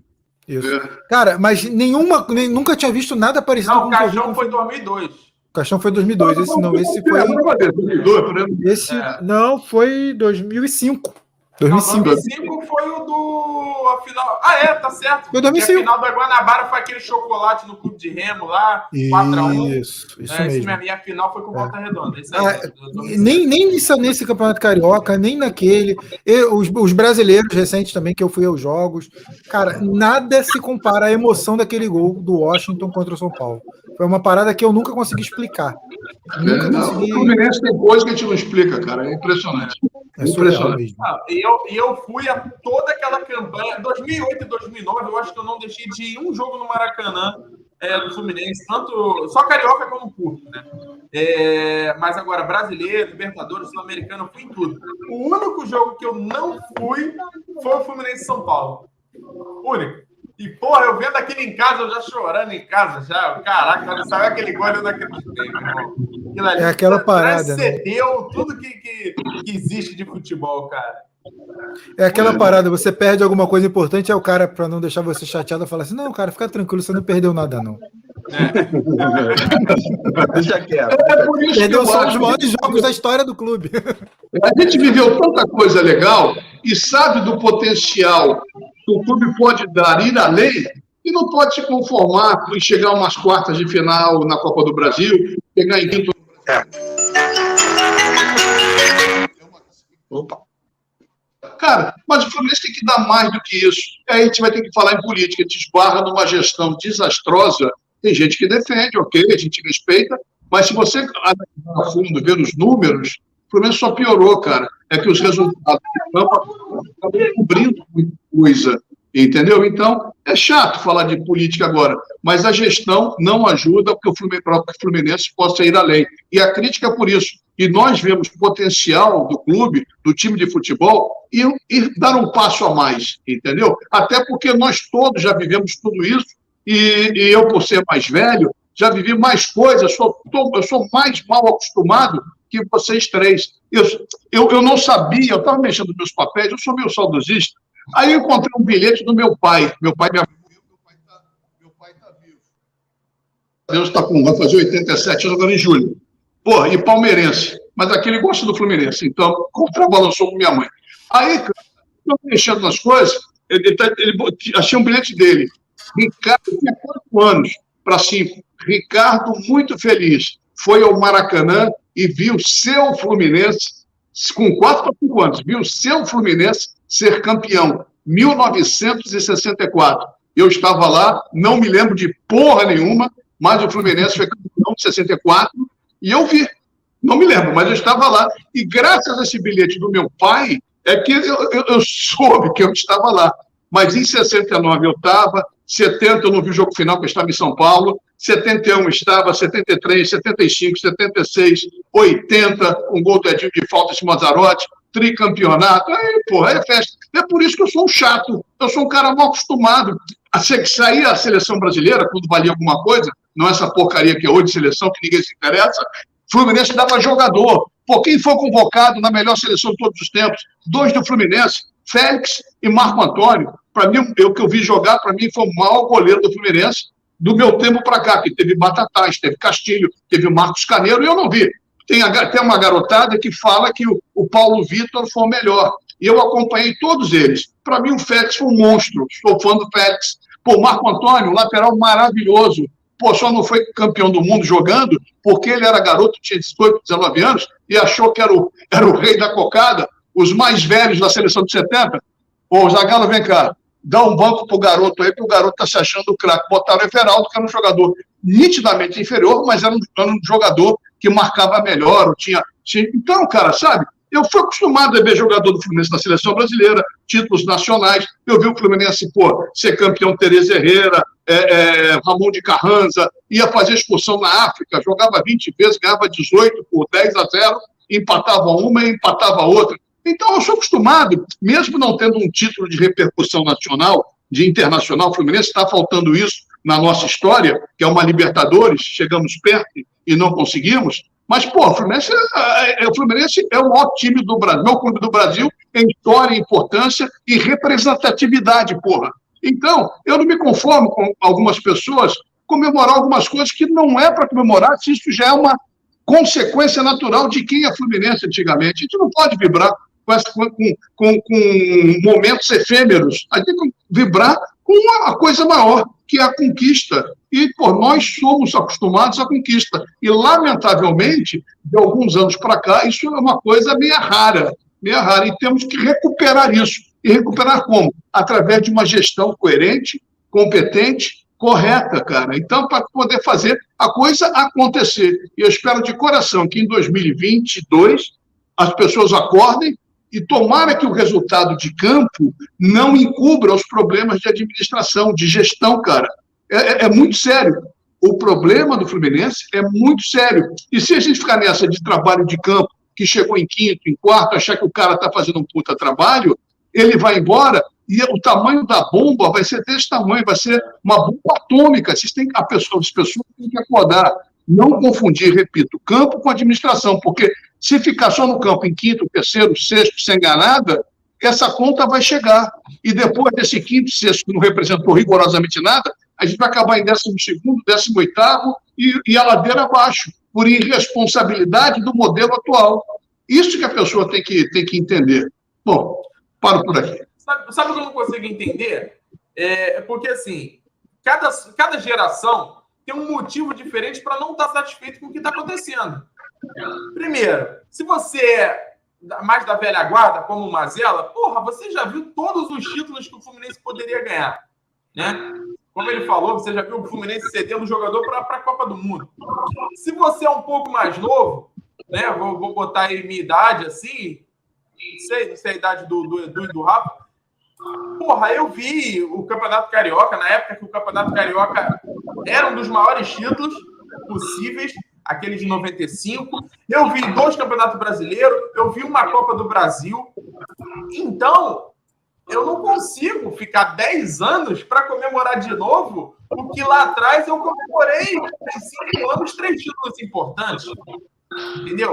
Então tem essa segunda parte, são 10 anos sem ganhar nada. E o pior para mim é um menino de 15, 16, 17, 18 anos achar essa merda normal. Porra, se você é tricolor, como é que você vai ficar feliz de você nunca ter visto um título na tua vida e não se cobrar por isso, cara? Porque um menino de 18 anos, ele, o brasileiro de 2012, ele tinha 8 anos. Então ele não lembra direito o que, que aconteceu ali. É igual o que o Mazela falou: vai ter o bilhetinho do pai lá e você sabe que tava, mas você não, vai, não tem noção do que aconteceu. Entendeu? Então, porra, você ser torcedor de um clube que você nunca comemorou um título, cara, e você ficar contente com o quinto lugar, pô, não é isso que é o Fluminense. Não é isso que é o Fluminense. Eu acho que esse tinha que ser o que mais deveriam cobrar um time forte, uma gestão transparente, um, um, um, direcionamento mais ético por parte do Fluminense e cada vez brigando lá em cima. Não tem cabimento um moleque de 20 anos hoje em dia ficar passando mão na cabeça de, de fulano e de ciclano comemorando o quinto lugar, porra. Me desculpa, mas é o cúmulo para mim isso aí. É... Aí entra o que o Mazela fala. Eu prefiro, eu prefiro ser da, do time dos chatos do time dos chatos, mas é porque eu tô. Se a gente é chato, é porque a gente quer o melhor, pô. Não é porque a gente não, não quer o Fluminense. Se a gente não, não amasse, não quisesse o melhor, a gente não estaria perdendo nosso tempo aqui, pô. A gente já tá aí na praia, a gente já tá quem bebe bebendo, a gente já tá no bar com a família, não ia tá se preocupando com o Fluminense. Entendeu? Ou acha que não é cansativo, tá sempre batendo, batendo, batendo e também sendo criticado por isso. Entendeu? É muito fácil você chegar lá e só passar a mão, mas passar a mão a troco de quê? A troco de quê? Se a gente não ganha porra nenhuma, se a gente não tem representatividade nenhuma mais no futebol nacional. O Fluminense tem 10 anos que o Fluminense é coadjuvante. Eu não sou acostumado com isso. Eu sou acostumado com o Fluminense protagonista. Sempre brigando. 2000, caímos. Mas caímos brigando. Lá com aquela tragédia também de São Caetano, aquela porra. É, 2001, caímos lutando também contra o Atlético Paranaense, que foi o campeão, semifinal. 2002, caímos lutando com o Corinthians. Sempre, tem, sempre lá em cima, uma hora você vai batendo, batendo, uma hora tu chega, pô. Agora, a gente vem numa sequência aí só de, de, de candidato a rebaixamento. São, eram oito anos, se eu não me engano, nove anos, só brigando para não cair, pô. A gente torce para quem? Para o Fluminense ou para Ponte Preta? Para o Curitiba? Isso aí que eu acho que a galera tinha que parar e pensar e refletir sobre o andamento, como é que está acontecendo do Fluminense. Quando eu falo que o Fluminense estava morto, tá morto, não é tá morto porque o clube vai acabar. Tá morto a partir do momento que você não, não entra mais como grande, cara. Entendeu? O Botafogo morreu, o Vasco morreu, o Fluminense... é isso que me preocupa, de verdade. É isso que preocupa, exato. O é, Fluminense tá é a americanização caminho. do Fluminense, de, com todo é. respeito ao América, Sim. mas é quando você se, para de se acostumar a conquistar títulos e você com, começa a se acostumar a fazer campanhas é, campanhas é, como é que eu vou explicar? É, para não ser injusto até com a América, a palavra que eu vou usar. Quando você se acostuma a fazer campanhas medíocres, medianas, ah, não, não, fizemos, fomos muito bem, fomos um quarto lugar no Carioca, um quinto lugar no Carioca, entendeu? É isso. E o Fluminense atualmente ele está conquistando o título serviço do Flamengo no Carioca, porque ele não chega em mais nada. E chegar no Carioca não quer dizer nada, porque olha, quem, olha contra quem a gente está concorrendo. Vasco, Botafogo estão muito fodidos. Então, é isso. É, essa americanização do Flu sempre me preocupou e me preocupa desde a década de 90. Só que, por um milagre, é, surgiu um mecenas lá, né, que, que montou times que, graças a Deus, a gente conquistou títulos, a gente conseguiu trazer esse orgulho de volta do tricolor. Mas agora a gente vive de novo esse, esse essa queda. E, mas ela vai me dar uma porrada agora, bonita, depois de tudo que eu falei, eu tenho certeza. Não, mas eu, eu, eu pode falar. Uma porrada, mas eu acho errado, o Rafael, você falar que nós tivemos um mecenas. Não tivemos mecenas porra nenhuma. Não tivemos mecenas, não. Nós tivemos um parceiro, uma jogada comercial, que foi boa para o Fluminense, sim. Lados, é. E foi, foi boa para o Fluminense também, cara. Eu, eu acho isso um absurdo falar que o cara é um mecenas. O cara é tricolor, sim. Tricolor, sim. Mas é, é um tricolor que depois foi cobrar dinheiro na justiça. Então, era, era, era um acordo comercial. comercial. Se o clube não pagou a empresa dele, não, não honrou o contrato, alguma coisa, ele tem que buscar os direitos dele, sim. Nada contra isso. Mas dizer que, desculpe, Rafael, que ele é mecenas, que muita gente acha isso, que ele foi um. Nada, porra nenhuma. A Unimed era o terceiro, quarto plano do Rio de Janeiro, se tornou primeira, principalmente pela parceria, pela visibilidade e credibilidade numa das, numa das ações de Marx, que foi o Fluminense, que estampava o nome e ficou conhecido e respeitado. Então, foi uma troca. Ele pagou, mas ele recebeu em troca. Se ele pagou mais ou menos, se ele se empolgou com o futebol, é outra história. Mas me perdoe, Rafael, de mecenas, ele não teve nada, zero. Ele foi um cara importante, sim. Temos que agradecer a ele por ter acreditado no Fluminense, ponto. Mas, em contrapartida, a empresa que ele era presidente também cresceu no mercado de, de, seguro médico e se tornou a principal do Rio de Janeiro, e a partir daí alavancou outras coisas no Brasil. Então, só para fazer esse, na minha não teria reparo, mas dar a minha opinião, porque foi um acordo comercial bom para os dois lados. E acho até que, pelo dinheiro colocado lá, o Fluminense deveria ter conquistado mais títulos. Conquistou menos do que poderia conquistar pelo investimento feito, pelo, pelo, pelo parceiro comercial, que acabou rendendo não sei quantos cariocas e, e dois brasileiros. Mas eu acho que faltou, poderia ter trazido mais coisas. Lamentavelmente, não aconteceram. Mecenas Minha quem de... tem é o Atlético Mineiro, né? O Palmeiras. Não, calma aí, calma aí, calma aí. Deixa, deixa eu me explicar. O Atlético Mineiro, ele, porra, despeja dinheiro lá e não é empréstimo, ele dá. Deixa eu me explicar. Mecenas, no, no, dicionário, tem um significado e no, no mundo do futebol ele acabou Sim, ganhando uma coisa pejorativa. Não tive intenção de, de, ser, de usar o lado pejorativo. Até porque mecenas é sinônimo de patrocinador, inclusive está no dicionário. Então, é, então não tive a intenção de. de Perdoe de... minha ignorância, meu desconhecimento da língua familiar. não, não, não estou. Só estou me defendendo, só estou me defendendo. Mas no, no, no futebol ou, no, ou, ou, na escola de samba, a gente usa sim.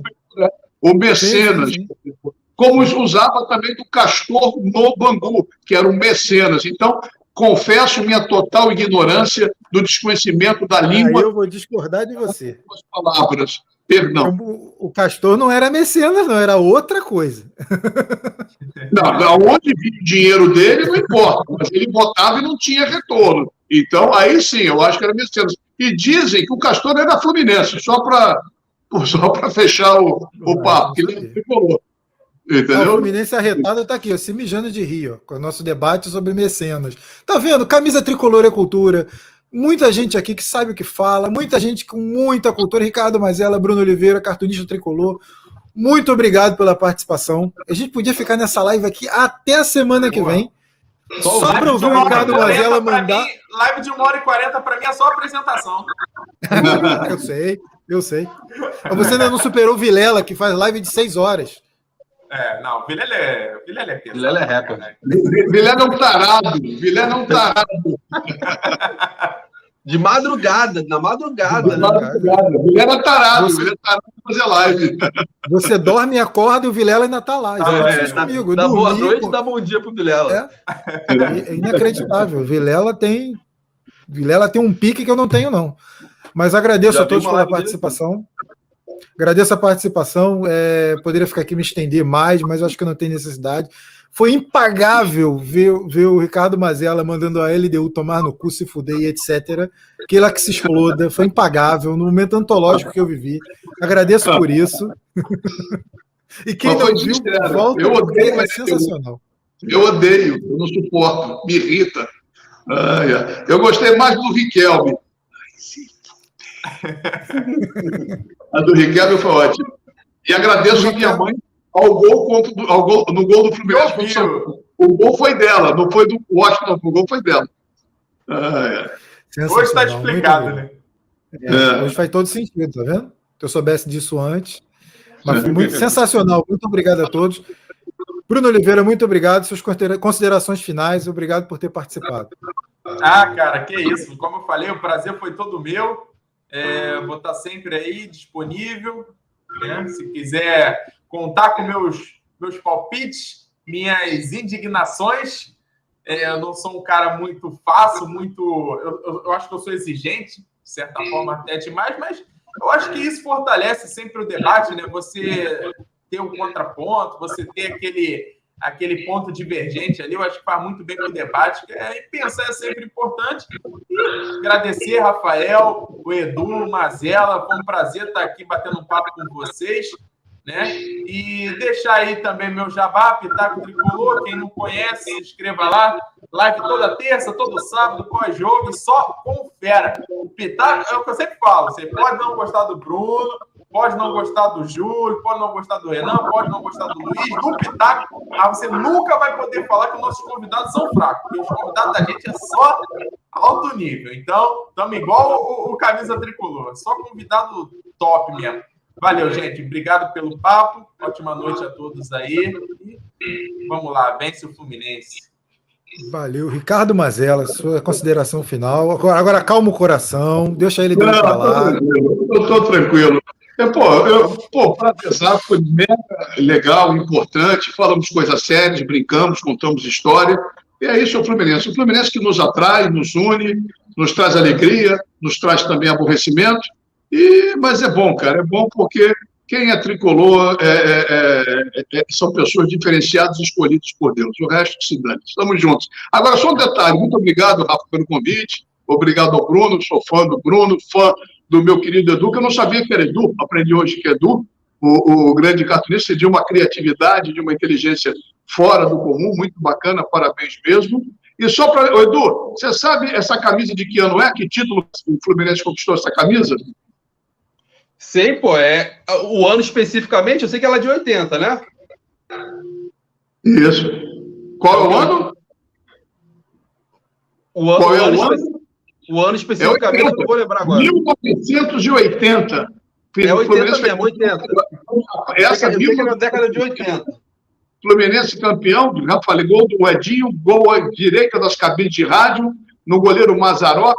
E detalhe, para quem não se lembra, para ver foi o time que mais da base deu jogador. Era um time que não era, não sei se vocês sabem disso. Dos 11 titulares, nove eram da base. Nove eram da base. Para quem não sabe, às vezes critica. Um time que, porra, com o técnico era Nelson Rosa Martins, o Nelsinho, que jogou no Flamengo, fazia o meio campo com Carlinhos e Nelsinho, e foi, foi revelado pelo Madureira, mas foi um grande treinador. O Nelsinho, Nelson Rosa Martins, foi o treinador desse time, com nove da base.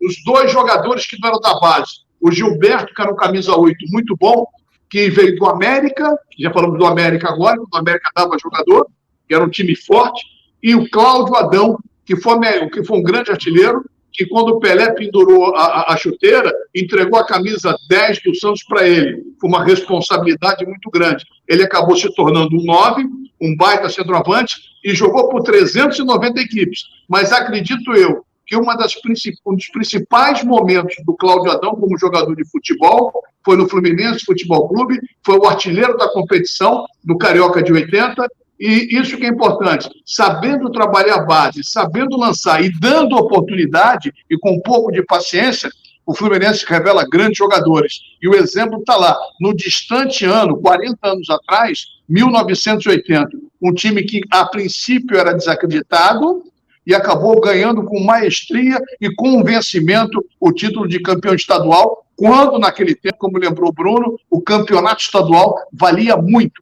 mas muito era difícil pra caceta a gente ganhar. E o nosso último título foi o bicampeonato de 76 e voltamos a ser campeões em 80 com um time com nove da base. E só não fomos tricampeões por babaquice, por burrice, por teimosia, porque o Fluminense se negou a jogar um, um, um jogo em campos contra o americano por causa de dengue, tinha jogador de dengue. Pô, e nós não Vamos jogar. O que, que fizeram? A federação deu, uma, deu um somebody love na gente e nós perdemos um tricampeonato mais fácil até por WO por não ter ido jogar em campos. São histórias de quem é tricolor que merece conhecer. Porque ser torcedor hoje de sofá, de poltrona e reclamar que o time, é, bater palma que o time está em, em quinto, oitavo, terceiro lugar, vá para o cacete, vá conhecer a história nossa, aprender o que é ser fluminense, o qual a importância do Fluminense. Então, para não defender coisas indefensáveis. Então, olha aí, 1980, campeão carioca com nove da base. Não fomos tricampeões de 7-7 por causa disso e porque o troca-troca também do, do Horta naquela época acabou, acabou, ele queria o Marinho, o Marinho que foi o maior lateral que eu vi jogar e acabou reforçando o Vasco, reforçando o Botafogo e reforçando o Flamengo. Mesmo assim, a gente chegou e chegou e poderia ter sido tricampeão. Eu tô, acho que eu troquei a data, mas enfim, do, do, do jogo da D. Mas o importante é que o Fluminense deixou de ser tricampeão. No, minto, o Fluminense deixou de ser tetracampeão e, e, e falei, falei merda. A história é essa, mas eu errei o ano. 8-3, 8-4, 8-5 seria em 8-6. Tetracampeão. Não fomos por causa dessa porra, desse negado de jogar em campos, que poderíamos ter jogado e ganharíamos do americano e não perder, seríamos campeões. Em 7-7 não fomos campeões, porque o Horta fez esse troca-troca para ter o Marinho, desmontou o time do Fluminense, e a gente e tinha um timaço, tinha Nunes, tinha, tinha Marinho, tinha um time bom pra caceta, mas ele reforçou o melhor que nós tínhamos, dando para os adversários. Vê se o clube de Remo faz isso hoje. Está lá na frente e está cagando para os outros. Serve é de lição. A história é importante por causa disso. Serve de lição para que não repitamos os erros do passado. E, pelo jeito, a atual diretoria, ou as últimas duas ou três, não aprenderam rigorosamente nada, o que é lamentável. Boa noite e obrigado. Fluminense Arretado bota aqui, Mazela, uma enciclopédia. E Mazela, já fica o convite aqui no futuro, vou, deixar, vou dar um descanso para você. É, a tá gente legal. tem uma live, que é o caso de imprensa, que a gente traz uma pessoa, um jornalista, para debater isso mesmo, histórias antigas, é, o, o, seu currículo, falar um pouco da sua vivência na, na, na cobertura. Então, é, eu vou dar uma, vou dar uma trégua para você. Mais, mais para frente a gente traz você de volta. Se você Será um prazer. Valeu? Será um prazer. Muito obrigado. É, cartunista tricolor, Edu, suas considerações, por favor. Cara, que aula, né? Aulas. Aqui, eu me senti no caso de imprensa, cara. Eu vejo, já vi. Foi quase. Né? Pocket, pocket. É, caraca, cara. Mazela, Bruno, valeu, cara. Gente, prazerzaço participar com vocês aqui. Eu gosto de participar do, do, do, do Camisa Tricolor porque é por causa disso, cara. O bagulho aqui é aula aqui, é é, uma pitada de, de, polêmica. É, cara, é muito legal, é muito legal participar dessa resenha de segunda-feira. Sempre que vocês quiserem me chamar, tô aí. Tá? É, se precisar também de qualquer coisa, também, do meu lápis, tamo aí também. A gente, a gente, tá, a gente tá, tava tramando alguma coisa, né, Rafa? Não, estamos sim. E aí, vamos, vamos fazer sim. Bruno também, se precisar também. Ricardo Mazella. Recomendo, hein, Bruno? Recomendo, hein? Ah, eu, eu confesso que eu não conhecia, mas justamente por causa disso, porque não sou eu que toco rede social, a rede social é só a minha. Então hum. acaba que eu fico um pouco alheio, às vezes, algumas coisas, né? Mas Cara, já, já, Por pouco, por pouco eu não fiz a sua caricatura, então, porque você falou que estava no canal 20, né? Eu faço geralmente caricaturas lá no é. canal 20, mas eu tenho estava parado esses últimos dias por, por, por problemas pessoais, mas então, a gente vai voltar, talvez, voltar lá. Edu, faz uma minha, uma bonitinha. Melhora, o melhora a minha lata aqui. eu vou pegar, vou pegar seu contato com o Rafael e vou te mandar. Tá bom, então. Já está combinado, hein? Beleza. Tá então eu aceito também, pô. Então eu aceito também. Faz esse esforço, faz esse esforço. e, e aí, é genial, ó, genial. Ainda sou mais fã ainda pelos negócios lá atrás, ó. Mari Luigi lá, ó. Minha infância. É. é. Aqui é gamer também, a gente faz, faz uma, uma zoeira aqui também. Eu tô com novidades vindo aí, de repente, no meu canal, aí depois eu vou dar uma divulgada também aqui no Camisa. Pode Será um prazer. Jabá, já fala aí, fala aí, faz, faz o jabá. Ah, é, por enquanto é arroba cartunista tricolor lá no Instagram, apenas no, no Instagram, mas eu tô querendo fazer um canal também pro YouTube também. É por isso que também. eu não conheço, pô. Eu não tenho Instagram. É, só no Instagram. É só no Instagram, só no Instagram. Eu tenho quatro meses só lá, cara. Só quatro ah, meses. Sou, sou novinho, sou. Mas aí, mas eu vou no YouTube também, a gente vai fazer uma parada em maneira também. Tô pra eu vou vir aqui divulgar também aqui no, no Rafael. E também, se me quiser chamar lá no, no Pitaco também. Ah, não, com certeza. E aí a gente divulga lá. Cara, a parada maneira, o projeto maneiro. Depois eu vou, vocês vão ouvir, vocês vão achar maneiro. Tá legal? Mas sempre que precisar, tamo aí. Só chamar. Saudações tricolores. Valeu. Sempre. Sempre. Obrigado a todos que participaram, obrigado quem mandou pergunta, interagiu. Deixe seu like, se inscreva no canal. Se não se inscrever no canal, o celular vai pifar. Já fica aqui a dica para depois não reclamar da sorte. Valeu, galera. Saudações tricolores. Até a próxima. Tchau, tchau.